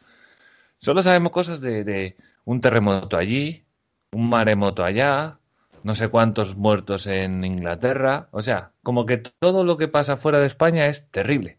O sea, es el caos. y, y, digo yo, joder, con tantas cosas que pasan en el mundo, aquí, por ejemplo, no sé allí, los noticieros son como los primeros 10 minutos sobre la noticia del día, otros 10 minutos un poco nacional, dos minutos a todo correr lo internacional, luego noticias de cultura, que eso ya es otro cuarto de hora o sabe Dios cuánto, el fútbol, otro cuarto de hora y ya está. Y esas son todas las noticias. No sé cómo se hace por allí. O sea, me refiero en el sentido de ese de que como que aíslan las noticias del país del resto porque saben que comparado con el resto eh, salimos perdiendo por todos lados. Saldría a la, luz lo mal que lo ha hecho, la gestión horrible, las mentiras y todo. O sea, no sé cómo ha sido por ahí. Mira, acá eh, justamente ayer lo, tuvimos una cena familiar con asado argentino. Oh, qué rico. y, salió este tema. Eh, En las noticias argentinas hay un discurso único, que es confinamiento, encierro, eh, pandemia brutal, etcétera, etcétera. Mm. Ese es el discurso único. Vas al canal donde vayas, eh, no hay un solo cuestionamiento a, nada, ¿no? Mm. Y te voy a poner un ejemplo gráfico que decime si en España pasa lo mismo. Mm. Te dicen, eh, no voy a ser preciso porque no tengo los números en la, en la cabeza, pero te dicen, Argentina, eh, el mundo, ¿no? El mundo hay tantos millones de millones de esto. Las estadísticas, vamos. Claro, ah, pero es un, gráfico que va todo el tiempo. Con barras horizontales. Las 24 horas. Las 24 horas. Y te dicen, Argentina, un millón y pico de, contagiados. Y cuarenta y pico mil de muertos. Mm. Ok. Antes, acá viene, antes te ponían los recuperados. Sí. Ahora, hace un par de meses abandonaron eso. Igual que en España. Ah, mirá vos, mirá vos. Ahora, ¿y por qué? ¿Por qué hacen una cosa así? Yo, no lo entiendo, porque es una resta. O sea, eh, eh. podíamos todos hacer la resta y, ya sabíamos los muertos que había, no me los tenías que decir. Claro, no, pero, pero fíjate esto. Te dicen el número de contagiados, ah. pero el consolidado. Te dicen desde marzo que hicieron el primer test. El total, te refieres. El total, exacto. Pero no te dicen la cantidad de casos activos. Ahora, sin embargo, esta información está porque la publica el gobierno, pero la publica una vez a la semana. Pero si le querés la podés ubicar, pero en la prensa no te la da. El, te dicen, Argentina tiene un millón ochocientos mil, ponele, contagiados. 47.000, 48.000 muertos. Mm. El número de casos activos en la Argentina es 150 y algo mil. Ponen 160. Mm. Ahora, ¿por qué abandonaron esa, ese número? ¿Por qué no lo muestran más?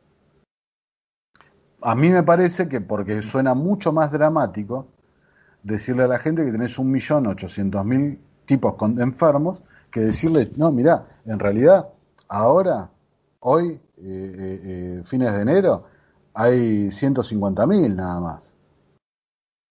Entonces es el relato único en todos los medios del pánico, del miedo, generar miedo, incertidumbre y mm. obediencia al gobierno. Sí, sí, sí. Totalidad absoluta, porque el gobierno es el que nos cuida y el que va a evitar que nos pase nada. Son los expertos. Son los expertos, claro, ahí está. Son los expertos. Ahora, eh, ayer que salió en la. Yo hice este, en la cena familiar, hice este experimento. De, A cada uno le pregunté cuántos contagiados hay en la Argentina. Y todos te decían lo mismo: un millón ochocientos mil. Che, ¿y cuántos casos activos hay? Hoy, ¿cuántos enfermos hay? No, no sabemos. Bueno, les dije, 160 mil. ¿En serio? Ciento... No puede ser pará, entremos a la página del Ministerio de Salud, 160 mil. Ah, ah, entonces, ¿cómo es la cosa?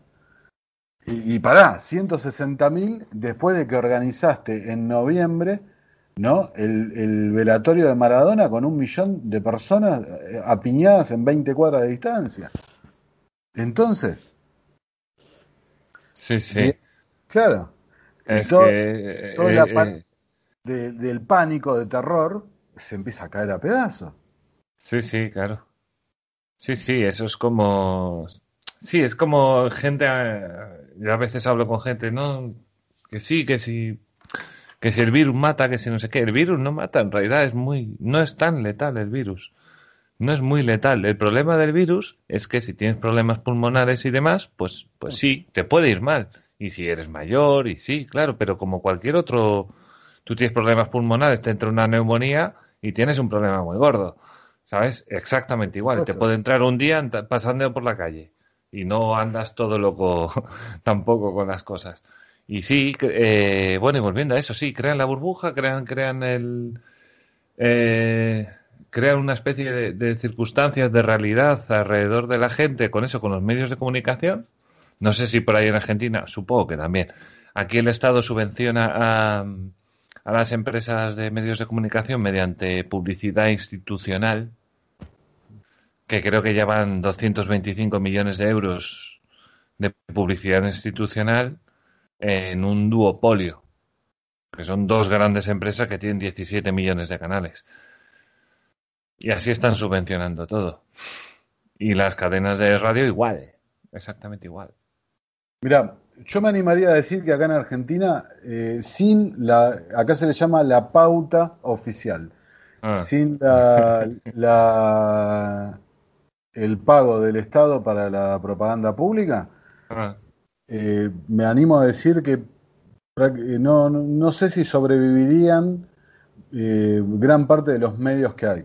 no, aquí se dice que están, que están quebrados los dos grandes medios. se dice que están quebrados. Capaz que el holding más importante de, mediático, que es eh, el mm. grupo Clarín, eh, por su diversificación, ahí puede ser que, pero los otros, no me quedan dudas de que sobreviven exclusivamente gracias a la pauta pública. Y te voy a poner un ejemplo muy bueno. Mm. Em, cuando trajeron la primera tanda de vacunas de la, mm. iba a decir de la Unión Soviética, perdón por el lapso, de la República Rusa, que las trajeron con el avión de aerolíneas argentinas. Eh, hicieron toda una, una fantochada. Como aquí, aquí hicieron fantochada también, aquí también pero, el vuelo de la vida, ¿no? Una cosa, pero vergüenza. Oh, ¿en serio? ¿En serio? Pero, ¿en serio? ¿El vuelo de la vida lo llamaron? Pero para. No usaron, no usaron un avión militar de cargas o uno ah. eh, civil, ponele, pero de un carguero. Usaron un mm. avión de línea común, comercial. De pasajeros. De pasajeros. Ah, ¿Y eso? O sea, iba mucha gente, iba mucha gente, al parecer.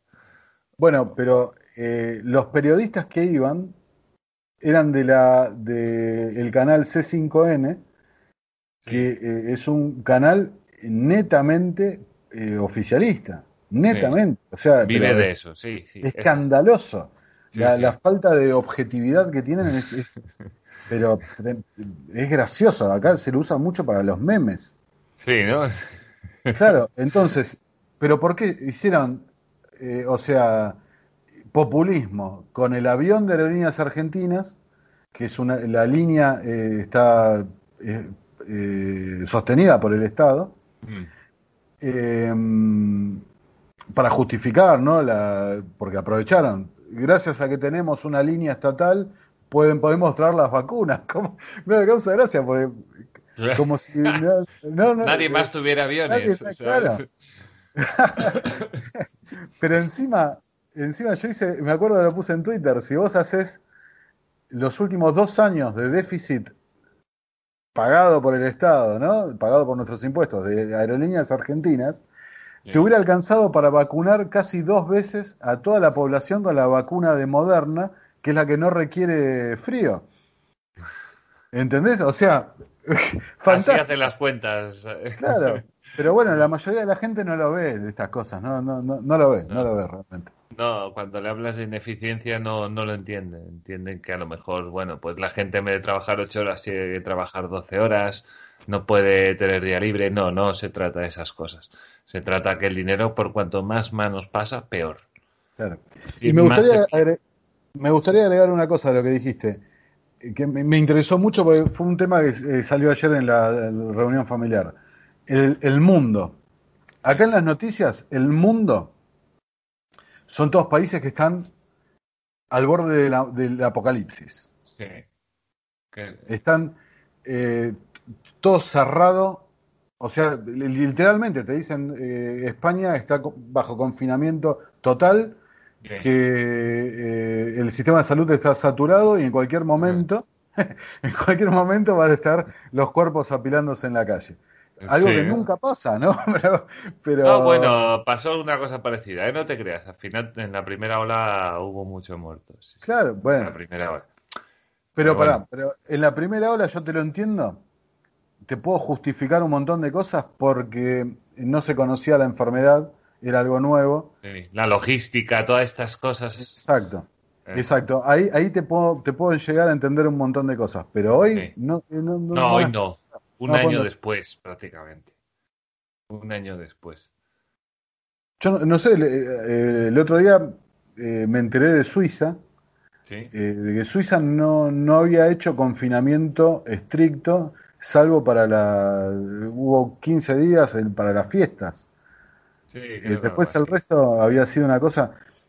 Suecia, de Suecia no sabemos nada acá en Argentina, no se dice nada. Suecia no puso mascarillas, lo dejó todo al libre albedrío, le salió regular, Hubo muchas muertes con respecto a la zona que había por allí y, bueno, luego sí que se pusieron con las restricciones más tarde.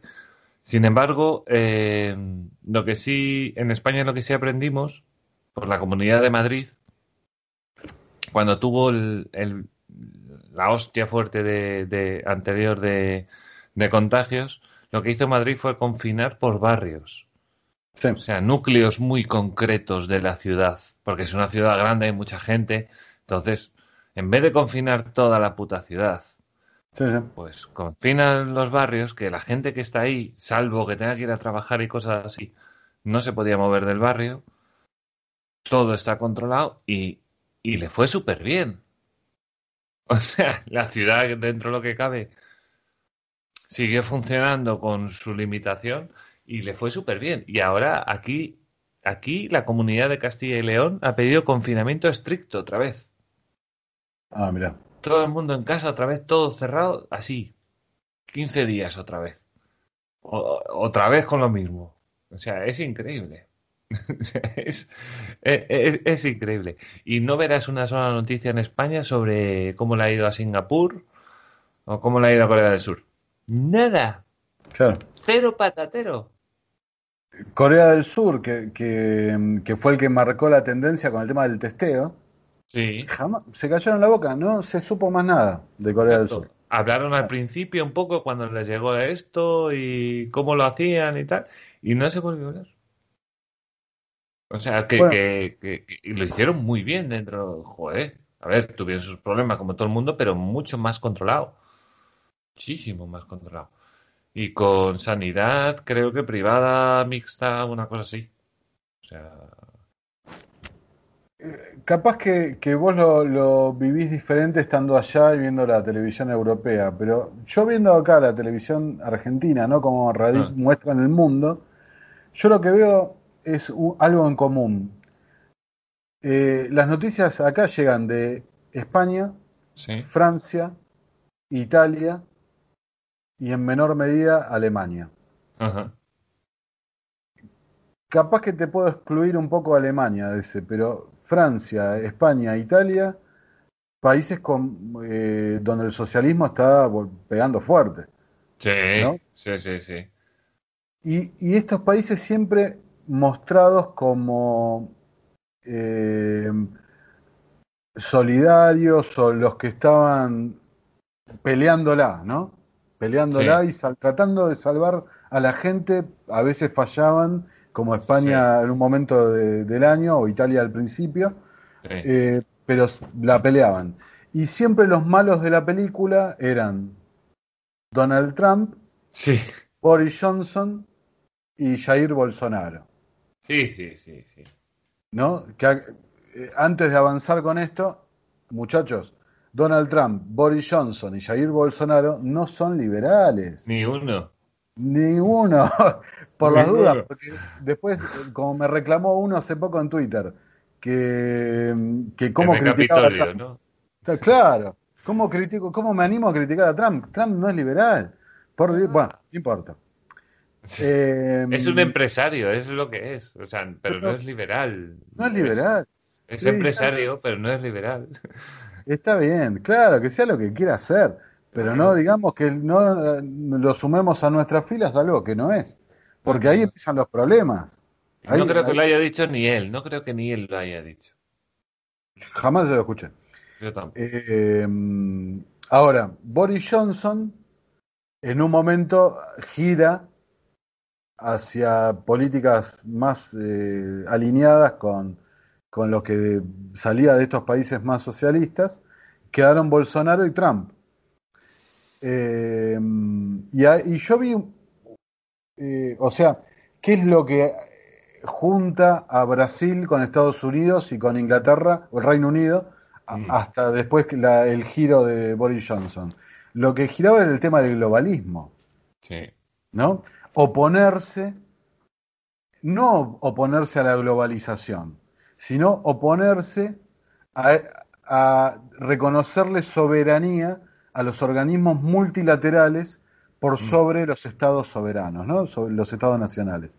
Eso es lo que, lo, que yo veía en común, ¿no? Una, mm. por un lado, la OMS y la ONU alineados con China y, todos los pro intervención eh, eh, versus los países que desde un costado nacionalista, que por eso digo, no tiene nada de liberal, un costado nacionalista, eh, no me quiero someter a, tu soberanía de ONU, multilateral, etcétera.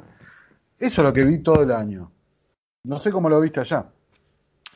Eh, bueno, lo de Donald Trump, es que Donald Trump, aquí lo único que llegaba de Donald Trump era cuando decía una burrada. Claro.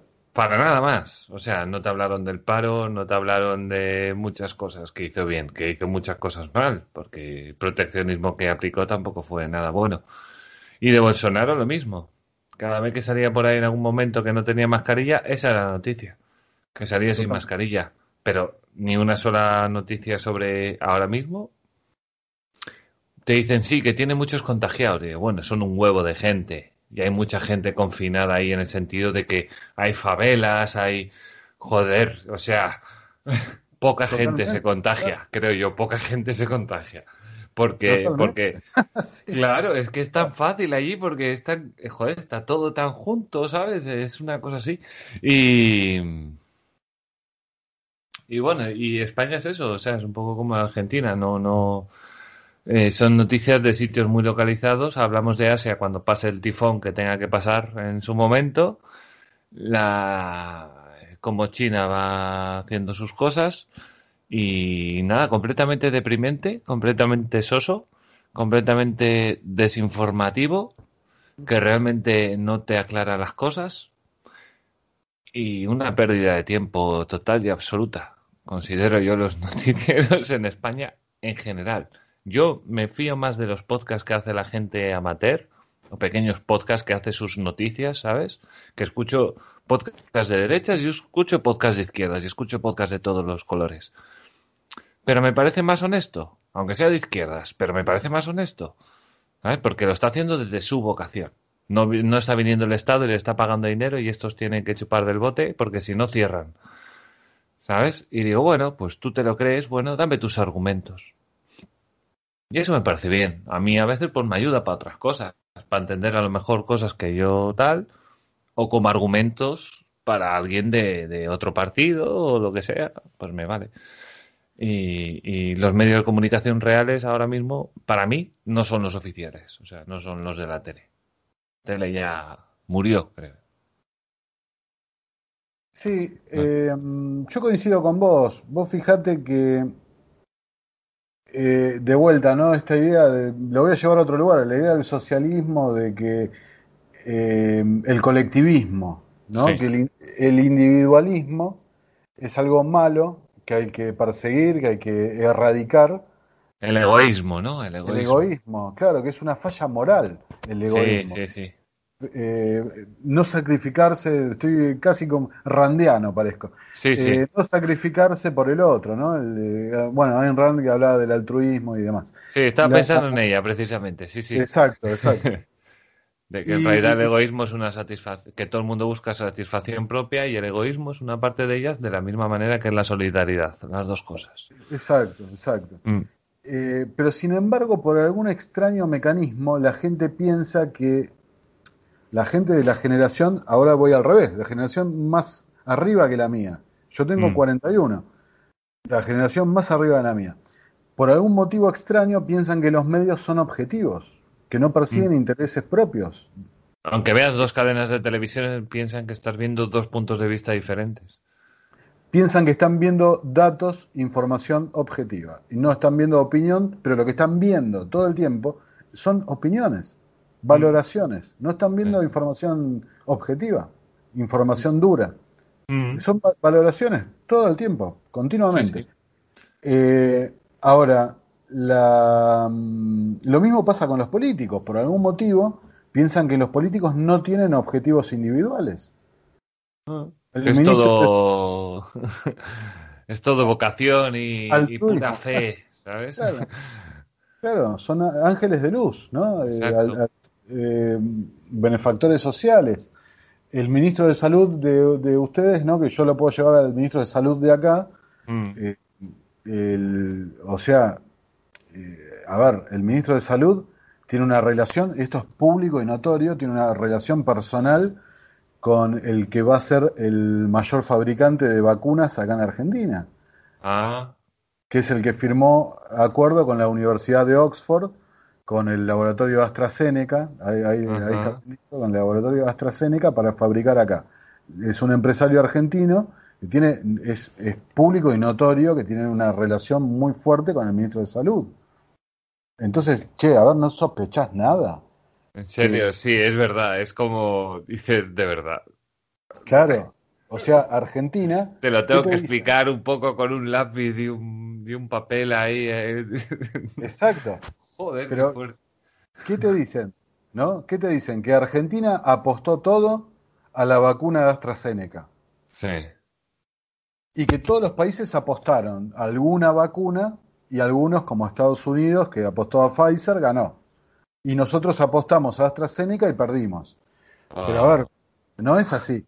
Vos No le diste un monopolio, un monopolio a un amigo, a Claro. un empresario amigo, que casualmente es al mismo al que le diste el mismo monopolio en el 2008, con la, la gripe N1H1, la, gripe del 2008.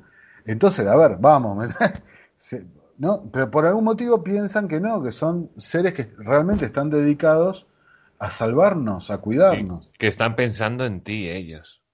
Sí, Ah, totalmente. Totalmente. Pues sí, aquí pasó una cosa parecida también con las mascarillas. Se vio que las mascarillas el gobierno las compró a, a través de una, de una empresa ubicada en Cataluña que resulta que era de un amigo del ministro de Sanidad. Y bueno, se dijo y se dejó pasar. Y ya está, ya otra cosa. Y no pasó, pues nada, como siempre. no pasó nada. Madre acá en. Argentina Mm. Hubo sobreprecios. Parece una competición, ¿eh? A ver quién la lía Pero más, sí. ¿eh? Pero ahora te voy a mostrar el nivel de, biz- de bizarro que tiene Argentina. Que por eso es el camino que están transitando ustedes. Ustedes dentro de unos años me, me vas a, a llamar y me vas a mostrar la- las En bizarreadas. cuanto tengamos el referéndum de Europa y nos vayamos, ahí vamos de cabeza. Cuando, eh, ¿A cuánto les falta para que salir del euro eh, a España? Oh, a ver, llevan un año solo de gobierno y Sánchez lleva dos años y medio, algo así. Y ya la que está liando, desde que empezó con aquello de Franco. Y... uf, es que ¿sabes cuál es el tema que estábamos hablando? El tema aquí son las pensiones y, el, que, el que nos quedamos sin dinero. El tema es que las pensiones va a haber que quitarlas. Y a los funcionarios va a haber que quitarles dinero. Son 12 millones de votos. 12 Imposible. millones de votos. Es muchísimo voto. Muchísimo. Ellos lo que van a hacer es esperar a que venga Europa y Europa venga y les diga, recorta las pensiones al 40%. Y ellos van a decir, ¿ves lo que me obliga a hacer Europa? Yo no Nos quiero hacerlo, es Europa. Vamos a tener que irnos porque yo quiero que cobres lo que tú te mereces. y nos van a llevar pues a la puta ruina. ¿Pero te queda alguna duda? Ninguna. No, yo voy a empezar a comprar oro eh, con, con los ahorros. Claro, oro, lo- el Bitcoin, cómo le están atacando ahora el- al Bitcoin. el- el- bueno, pues, eh, A mí me han aconsejado a largo plazo oro. Digo, vale, que el Bitcoin, aunque tiene recorrido, todavía, quién sabe. Sí. Mira, yo te, te quería dar de ejemplo, ¿no? Acá en Argentina no renunció ningún funcionario público en todo el año. Aquí tampoco. Aquí ni uno. Y, y se, se comprobó sobreprecios en dos licitaciones de productos químicos, de, perdón, productos médicos, de, de comida. Eh, ni hablar, bueno, el ministro de Salud, los gafes que tuvo fue, fueron tremendos. Acá hubo un intendente de una localidad bonaerense que dijo en una cámara oculta Mm. que él autorizaba a que se usaran las, las ambulancias en plena pandemia, las Sí, ambulancias sí, sí. del municipio para trasladar droga y no renunció. No renunció, nadie le hizo juicio político, es más, lo salieron a defender, porque la casta política se defiende, se protegen entre ellos, por supuesto. Y la última, que fue bastante graciosa, la, porque ya, ya es, es así, es gracioso. Sí, sí, es que es muy loco. Claro, la, acá hay un, un- un organismo, que no sé si existirá un, algo similar en España, eh, el INADI, que es el Instituto Nacional eh, eh, contra la Discriminación, y uno- un estilo de observatorio. Sí, una cosa sí tenemos seguro. Tenemos Claro. Ministerio de Igualdad, o sea que seguro que tenemos algo. Claro, algo Sí. por ahí. Y, y bueno, la, la fundación que se llama primero, eh, en razón del debate del aborto o, o Ah. no, eh, Que criminó. lo votasteis hace poco, ¿no? Creo. Exacto, Pues, sí, sí, lo, sí. lo aprobaron hace un par de semanas. Ajá. Eh, Antes del Día de los Inocentes. Ah, mira. Eh, sí. Eh, en esa semana fue invitada a la televisión a debatir con una, una mujer que era una política pro vida, eh, antiaborto, Mm. y, y la directora del INADI, el Instituto Ant- eh, eh, contra la Discriminación, la discriminó en vivo. Sí, en el ¿no? programa de televisión ¿no? la discriminó eh, tratándola de fanática religiosa, de tu religión, que esto y lo otro, refiriéndose al catolicismo. Y bueno, pero después acá viene lo gracioso. Mm. E- Esta mujer, Victoria Donda, directora del instituto, eh, vigila la, la discriminación, ponele, eh, despidió a una empleada doméstica que tenía. Mm. Y la empleada doméstica le inició acciones legales por porque le estaba pagando en negro. Sí. No, había una parte del sueldo no Es que aquí hacen lo mismo. Los zurdos hacen lo mismo. Claro. Ahora, tuvieron una charla por WhatsApp, Ah. audio de WhatsApp, y la empleada doméstica la, la filtró, la charla. Y en la charla, la, la funcionaria pública esta, eh, primero le ofrecía darle un plan social para que deje ahí el juicio, ¿no? Para que no la demande. Ah. Primero un plan social. Después le, le dijo, bueno, de última te consigo un puesto, eh, a- a- algo de, de ahí en, cerca de tu casa para que no te tengas que mover. Vas a cobrar el plan ahí cerca de tu casa y, y listo. Y como, y como no, no cedía, le ofrece un cargo en el Instituto de, este de la Discriminación, en el. INADI le ofrece, a- co- pero la- el audio diciendo, bueno, te, te arreglamos un contrato acá en el instituto.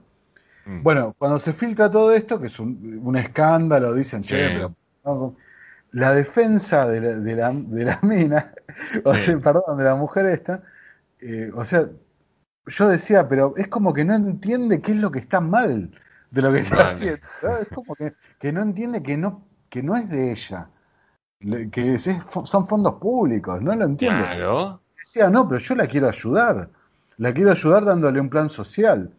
Pero Y que con- no la estás ayudando tú. Claro que no es tu plata. claro, joder.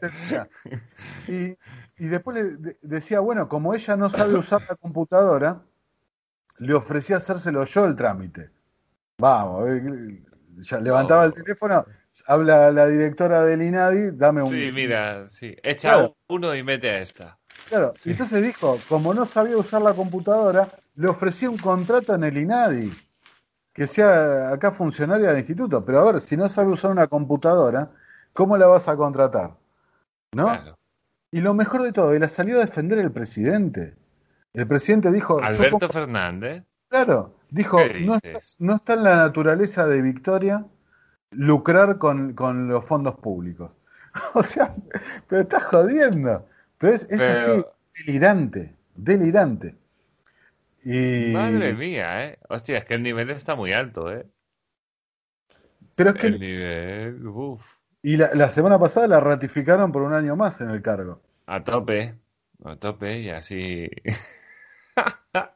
Pero nadie lo cuestiona porque ya es, es como que está asimilado que, que, bueno, que es así. Es una más. A lo mejor es un poco como en España, ¿no? Es, es liarla tantas veces que unas cosas se te va olvidando de otras y otras se te va olvidando de otras, porque aquí ha habido escándalos, ¡buah! El último gordo antes de la pandemia fue lo de Delchi Rodríguez, que había venido a España. Ah, sí. No sé, pues Sí, sí, todo sí. ese jaleo. Y, y Ábalos, que era el ministro que tal, eh, así delante de las cámaras llegó a dar 11 versiones distintas de lo mismo. 11 que si no había bajado, que si había bajado, que si no la vi, que si sí la vi, vale, pero dentro del avión, pero no, pero llegó hasta la terminal, pero no pisó el suelo. Cosas muy raras. ¿sabes? Y, y Pero- la gente y sigue ganando las encuestas, ¿eh? Ya no te digo la oficial, ya te digo ya la de los periódicos o internet. Sigue ganando el PSOE las, las elecciones, ¿eh? Es Claro, una cosa... Es para irte a vivir a cualquier otro lado.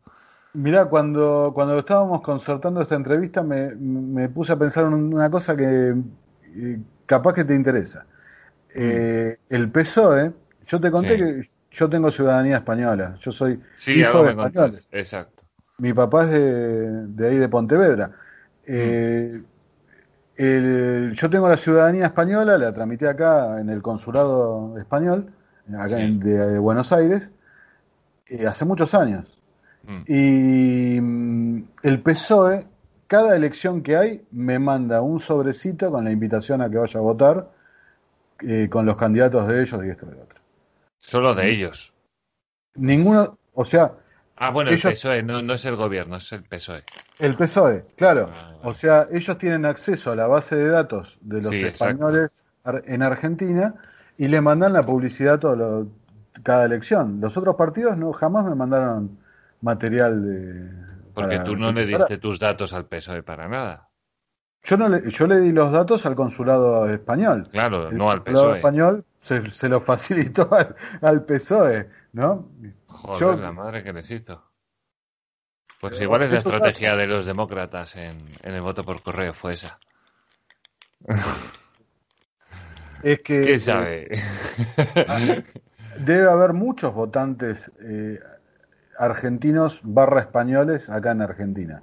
No te digo para influir en una, una elección, pero si hay, algo reñido, bien No, que pero con sacar- que lo hagan todos los países donde hay españoles, que españoles hay en todo el puto lado que vayas, hay españoles, pues con que lo hagas con todos los españoles que andan por ahí desperdigados, y más con, con los que se van a ir ahora, que ahora se van a ir muchísimos, pues se va a llenar Alemania otra vez más, se va a llenar de españoles, posiblemente Suiza.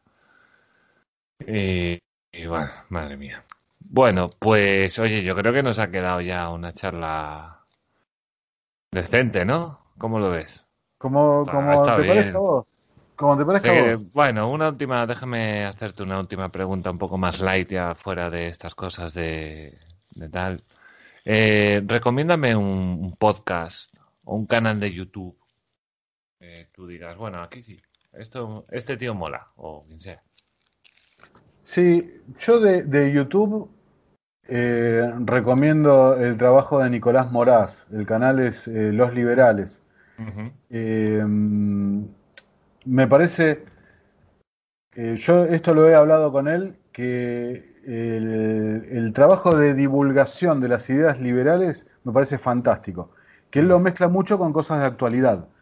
Eh, pero yo pongo por arriba eh, cuando se dedica a la divulgación, que Mm. es por el tema de la coyuntura, ¿no? Sí. Porque, eh, porque de vuelta, me parece que la clave es esa, las ideas, ¿no? De- eh, eh, o sea, bueno, el, el canal de Nicolás Moraz lo, lo recomiendo. Después, eh, de podcast, a mí me parece muy interesante, es un podcast que no está en activo ahora, Mm. eh, pero está en el archivo, que es eh, José Venegas Talks. Vale. Eh, eh, José Venegas es un, un liberal eh, que pisó con mucha fuerza eh, en el primer kirchnerismo, la primera mitad de la primera década del 2000, eh, y ahí eh, produjo un material muy bueno, muy bueno de, de divulgación de ideas. Mm. Eh, Así que bueno, yo esos dos materiales los recomiendo, de actualidad mm. y después el otro como para de archivo para tocar temas puntuales, ¿no? Del liberalismo. Pues qué bien, pues qué guay.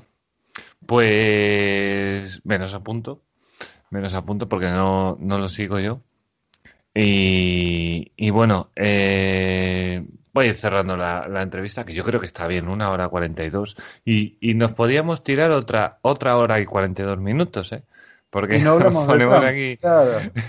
claro, aún nos que. Joder, no, hablamos del tema del tema del año, ¿no? Porque, qué escándalo. Una gran división entre el liberalismo que, mm. si querés no incluirlo en la entrevista, esto eh, te hago un comentario. Yo la mm. em, eh, estoy cuestionando bastante fuerte lo que lo que sale de Estados Unidos eh, de la línea de Hans Hermann Hoppe.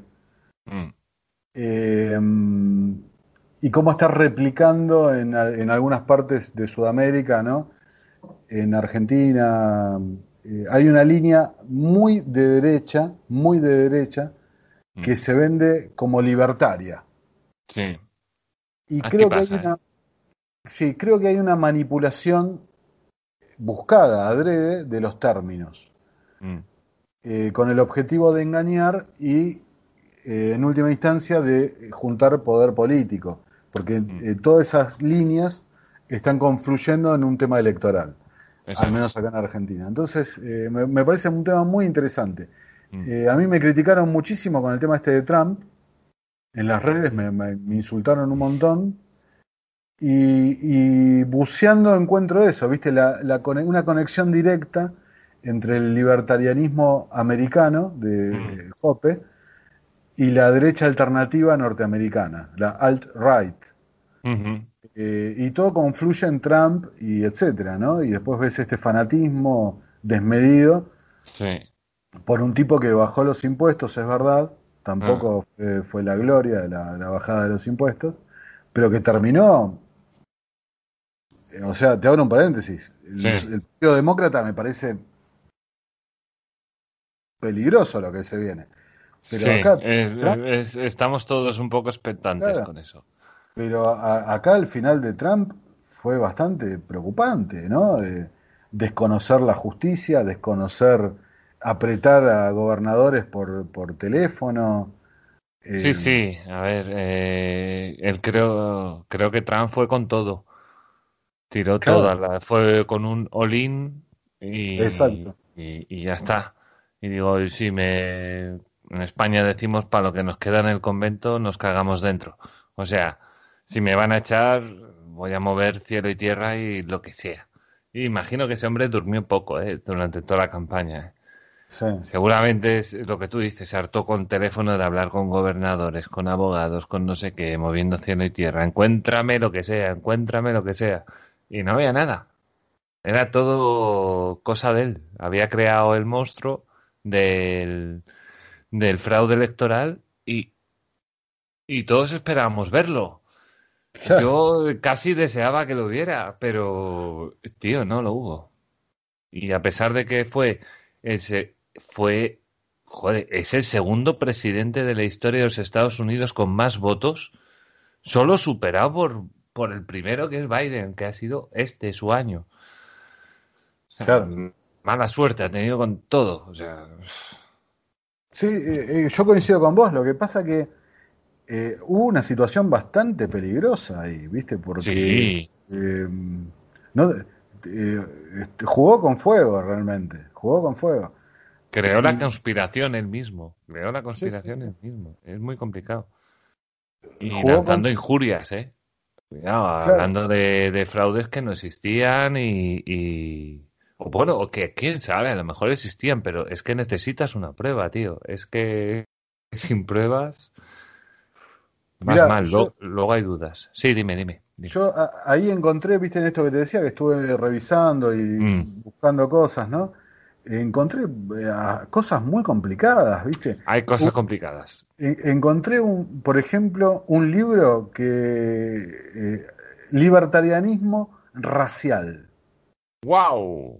¿Y eso? Blanco, heterosexual, eh, eh, católico y libertario, ¿no? Y para un poco, ¿viste? E, e, inclusive, eh, mira, la cita textual decía que para acceder al poder, y de vuelta, si querés lo, unimos con lo de Milei al principio, mm. acceder al poder, ¿viste? Para acceder al poder había que atacar con las armas que más detesta la izquierda. Esto decía textual el libro este. Y ponía de ejemplo, necesitamos a un hombre fuerte como eh, Theodor eh, Kaczynski, ¿no? El una bomber, entre paréntesis, ¿no?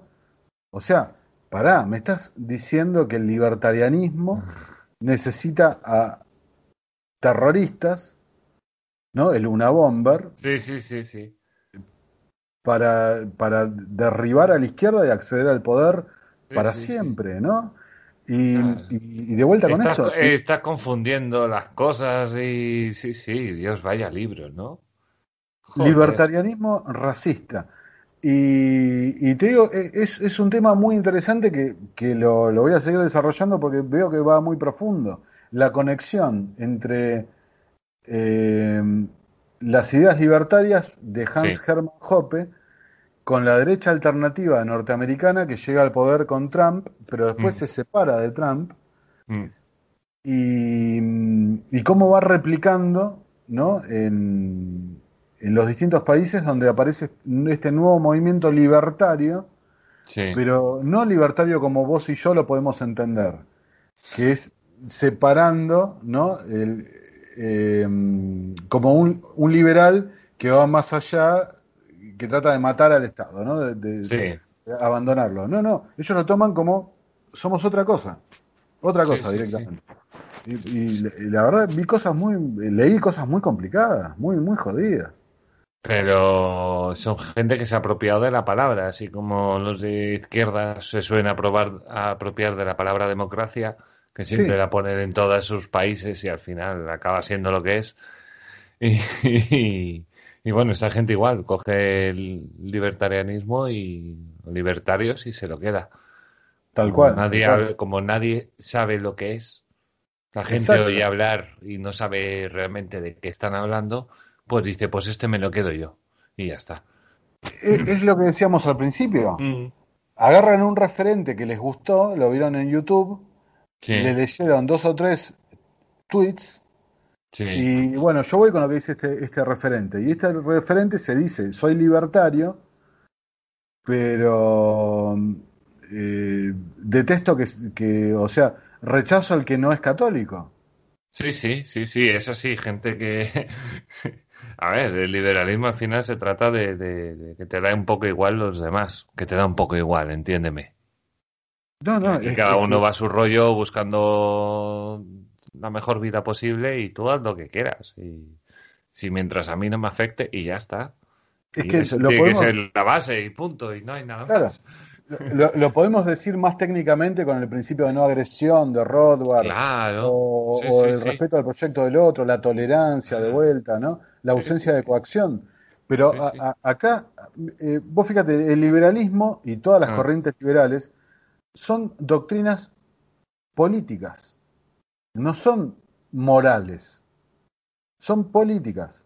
Que tienen no, se meten en, no se meten en la moralidad de cada uno, eso es una cosa personal. Exacto, exacto, porque lo dejan al proyecto de cada uno. Mm. Hay implícito un contenido moral porque tu moralidad es respetar la tolerancia. Digamos, sí, claro. Eh, eh, eh, me explico. Sí. Pero la base es política. ¿Qué es la política? ¿Cómo organizás un estado. la libertad. bueno, un estado, una región, digamos. Claro, una, una sociedad, una comunidad en base a el voluntarianismo, podría ser el anarcocapitalismo, en base a eh, el contrato social, ponele, en un liberal clásico, ¿no? Eh, mm. Limitando el poder, por supuesto, lo, que sea. Ahí están todas las variantes del liberalismo. Sí. Eh, pero ¿qué pasa? Ahora te dicen otra cosa, te dicen no, el liberalismo es una filosofía política y carece de, una, de un aspecto moral. Entonces el aspecto mm. moral se lo, se lo damos nosotros. Y el aspecto moral es el catolicismo, eh, yendo más como Hans mm. Hermann Hoppe, es la raza, mm. ¿no? La preferencia sexual, etcétera, etcétera. Eso, sí, y dicen, son, sí, sí. Tu personalidad, bueno, tus cosas que son tuyas, o sea, que, que, eso no te lo puede legislar nadie, claro, obviamente. Exacto, exacto, pero lo quieren convertir en un liberalismo. ¿Viste cuando dicen los liber progres? Sí, sí, yo lo he escuchado por ahí. Claro, un liberalismo errado, falaz, el liber progre. Y un liberalismo real, mm. el, el, libertario, con, con, esto, con la carga religiosa, con la carga eh, heterosexual, lo que sea. Y la, verdad me, sorprende, me sorprende y estoy eh, desarrollando en base a eso porque no puedo, hay cosas que no la puedo creer. El mm. otro día hubo uno, hubo uno que me dijo, textual, me dijo, el cimiento de la civilización es el, catolicismo. Y no se puede mm. tolerar lo que va en contra del catolicismo. Y le dije, pero a ver, escúchame, un ateo y te llamás liberal diciendo una cosa así. Es, de loco. Claro, yo no lo entiendo. Que tú cojas una base católica porque es tu cultura y esa la aproveches para, para reforzar tu liberalismo porque sí tiene una moralidad, que la base del catolicismo es ser buena persona, que eso no tiene nada de malo. O sea, pero, ser buena persona. Luego tiene muchos más matices, ¿no? Pero en principio tú en el catolicismo y en estas cosas siempre es lo mismo. Tú sé buena persona e irás al cielo. Y sé, es un perrete. Sí, y, claro. y si eres mala persona, irás al infierno. Claro. Ahí, ese es todo el juego, ¿eh? No hay más, ¿eh? Si tú al final, antes de morir, te, te confiesas, vas al cielo. Se te considera bueno. Exacto. Mm. Sí. La, caniche, la caniche que se cree el Doberman. Sí, a ver si eh, va a ser de izquierda, si nos está llamando algo, ¿eh? bueno, este, este muchacho que me criticó esto del catolicismo, ¿no? Eh, eh, le dije, pero escúchame, para vos, el proyecto de vida de un monje tibetano es mm. malo. Claro. O sea, ¿y, ¿y por qué te llamas liberal? ¿Por qué te metes donde no te llaman? O sea. No, y, es que, ¿qué es lo que creo yo? Que ven que hay un grupo, relacionado con lo que hablábamos antes, un grupo muy fuerte de jóvenes interesados por las ideas liberales. Entonces, si te las enturbio, ah. capaz que no lo, no lo van a discernir, porque no van a leer nunca a Mises, no van a leer nunca a Hayek, a, Locke, qué sé yo, a Rothbard, no, no lo van a, leer. Entonces van a comprar Sí, claro, a ver, eh, yo sí sigo algunos tuiteros que son que tienen su base bastante en el catolicismo. Y, de hecho Carmen, que está aquí en Escuela de Serpientes, también tiene una base muy fuerte de catolicismo. Y depende cómo la interpretes, yo lo veo bien. Yo no soy católico, no estoy ni bautizado. O sea, no. Yo creo que la muerte es una cuestión de cada uno. Porque el catolicismo no va sobre la vida, va sobre la muerte realmente. No te dice cómo tienes que vivir, si tienes que tener X hijos, pagar X impuestos, ser cocinero, ser lo que sea. En eso no se mete. Te dice, tú sé buena persona. Porque tu, tu recompensa es cuando mueras, no es la vida. No, no, la vida puede ser muy puta, la puedes pasar como el peor de los perros callejeros del mundo, que si eres bueno, la eternidad es para ti. Y, yo creo que la muerte es una cuestión de cada uno. Cada uno la entiende como la entiende. Tú vas a Estados Unidos, hay 8 mil millones de, cristianos distintos. Y, claro, como yo creo que tiene que ser. Y, es una buena base. Es una buena base. Tiene cosas muy sencillas como no matarás, eh, yo qué sé, no robarás. Son cosas muy sencillas, pero que ya te dice cosas. Respeta la vida, respeta la propiedad ajena. Eh, esas cosas. Que eso está muy bien. Claro, yo, yo ahí lo, que te agrego, me parece, está, está muy bien lo que estás diciendo. Mm. Lo que te agrego es que eh, el cristianismo, el catolicismo viene después, ¿no? El, mm. emperador, etcétera. El cristianismo eh, tiene raíces eh, de otras religiones. Sí. Eh, entonces, el principio, ¿no? La regla de oro, la regla de plata, no, no harás al otro lo que no quieras que te hagan a, ti mismo. Eh, eh, eso no, yo no, está atado a una religión, es un principio moral que trasciende la, parte, La, religión puntual. Entonces, por eso veo como, ¿cómo te puedo decir? Lo veo como una forma de, inducir lo que hacen acá, que es todo lo que te relaté, ¿no? Ah. Inducir al engaño. Sí. ¿No? Sí, sí, sí, sí. Y de vuelta, bueno, como bien dijiste, el liberalismo no tiene nada, que ver con la religión. No. Nada que ver. Tú puedes ser musulmán y liberal, puedes ser tibetano y liberal, puedes ser cristiano y liberal, puedes ser mil cosas y liberal. O sea, no sé, yo no sé dónde la gente une las cosas. Luego, oye, que en España la gente sea mayoritariamente católica, pues, pues vale, pues es lo normal. Somos un país así con nuestra cultura, no pasa nada. Y, bueno, la, la Iglesia al final es una institución que lleva muchos años, desde antes de, desde antes de casi del Estado, desde, desde mucho tiempo que ha tenido épocas de mucho poder, de poco poder, que se ha curtido desde, desde abajo, realmente, desde abajo y, que ha sabido hacer las cosas como las ha hecho y, bueno, siempre ha tenido también ese, ese, esa hospitalidad, ¿verdad? Ese curar de los enfermos, ese curar de, de los necesitados, eh, los hospitales, las monjas cuidando, eh, los orfanatos. Siempre ha sido una institución que ha ido, ha sido un poco anarcocapitalista, y, por otro lado también ha sido... O sea, anarcocapitalista es cristiana, que suele ir a la par, que yo es como lo veo generalmente. Que los anarcocapitalistas y, o sea, cristianos suelen tirar más anarcocapitalistas. Por alguna razón. Porque yo creo que se basan en esos principios. ¿Cómo lo ves tú? Yo, lo los veo así, ¿eh? Los cristianos anarcocapitalistas, yo los veo así, en general yo separaría eh, la religión de la institución, ¿no?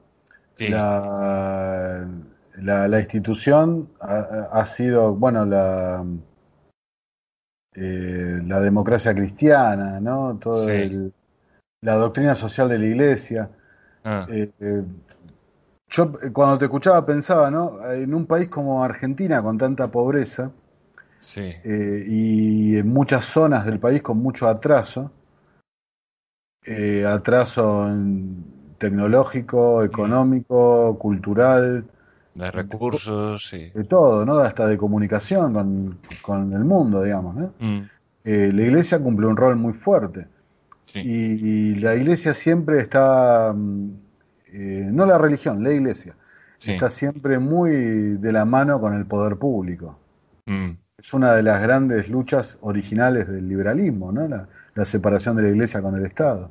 Claro. Sí, sí, porque bueno, eso ya viene ya de siglos atrás y eso va a ser. En España, bueno, sí, se ha ido se ha ido rompiendo, pero bueno, aún quedan cosas, aún quedan cosas por ahí. Bueno, eso es una cosa que nos une mucho a Argentina y a España, ¿no? La, sí. el aspecto este de la iglesia. Bueno, nosotros cuando, cuando llegamos ya llegamos con eso, ¿eh? Ya llegamos con la religión. Debajo del brazo. Pero coincidimos en eso, de que, de que el liberalismo eh, habla de una tolerancia, una libertad de culto. No, no, no hay un liberalismo católico versus... Entonces, eh, yo apunto más que nada a ese aspecto, ¿no? De, de la manipulación que hay de las ideas, eh, muchas veces escondido en eso, para obtener un beneficio político. Eh, de esto que dijiste se me vino a la mente la conferencia de Huerta de Soto, ¿no? De dioses anarcocapitalista. Sí, es verdad, está muy bien, sí, sí. Muy bien, sí, muy graciosa. Es muy simpática. Sí, sí, aquella, aquella, aquella historia que hablaba de Jesús con el demonio, que el demonio era el Estado, porque decía, ¿ves? Todas estas tierras eran tuyas. te ofrezco el globalismo. Exacto. pues sí, tío, pues sí.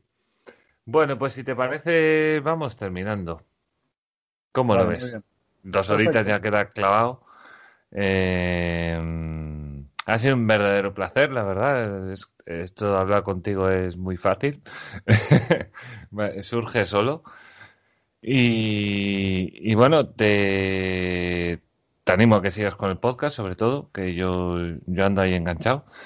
Y tengo una playlist más o menos famosa de audios liberales por ahí en ebooks, que está bien, está bastante bien. Y, y bueno, lo subiremos los dos, ¿no? Tú subirás, tu parte, ¿o qué? Sí, sí, sí, yo... Vale. Eh, Puedes usar vídeos si quieres, ¿eh? A mí me da igual. Dale, dale, perfecto, no hay ningún problema. Vale, vale, vale. Y nada, pues muchas gracias por venir. Muchas gracias a la gente que nos escuche, que, ha llegado hasta aquí, que son dos horitas, que tiene su mérito. Supongo que hayan estado liados a la vez haciendo alguna otra cosa. Recordar las redes de contacto, Twitter, Facebook y demás, las voy a poner debajo en comentarios, así no doy toda la chapa.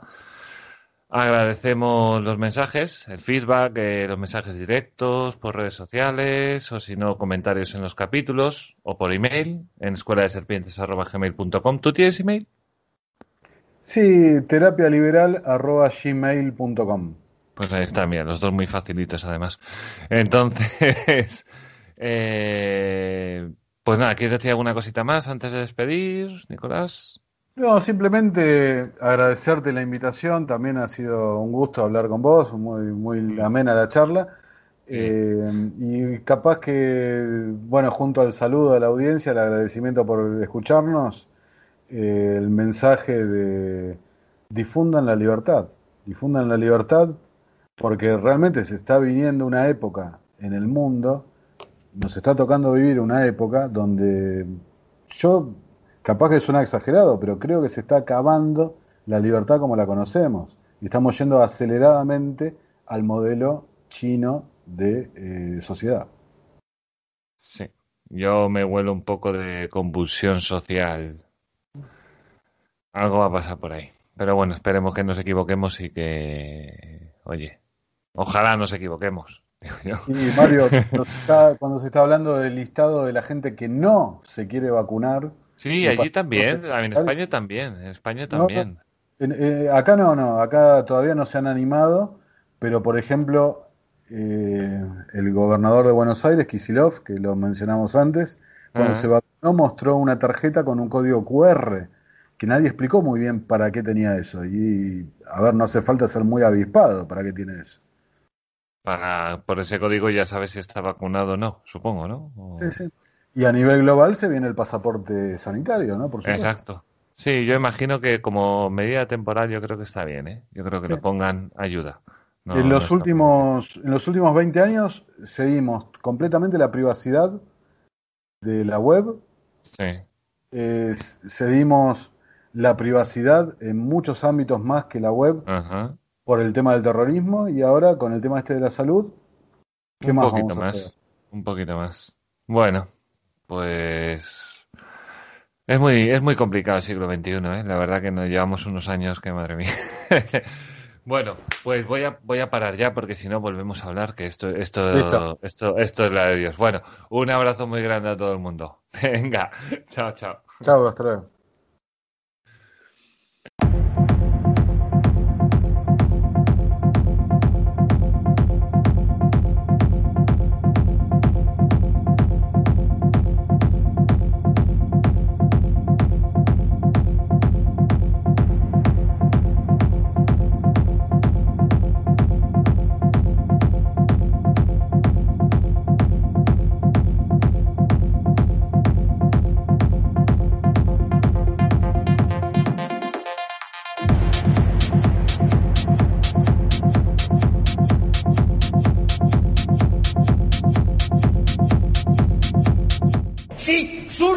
De puta, tiemblen. La libertad avanza.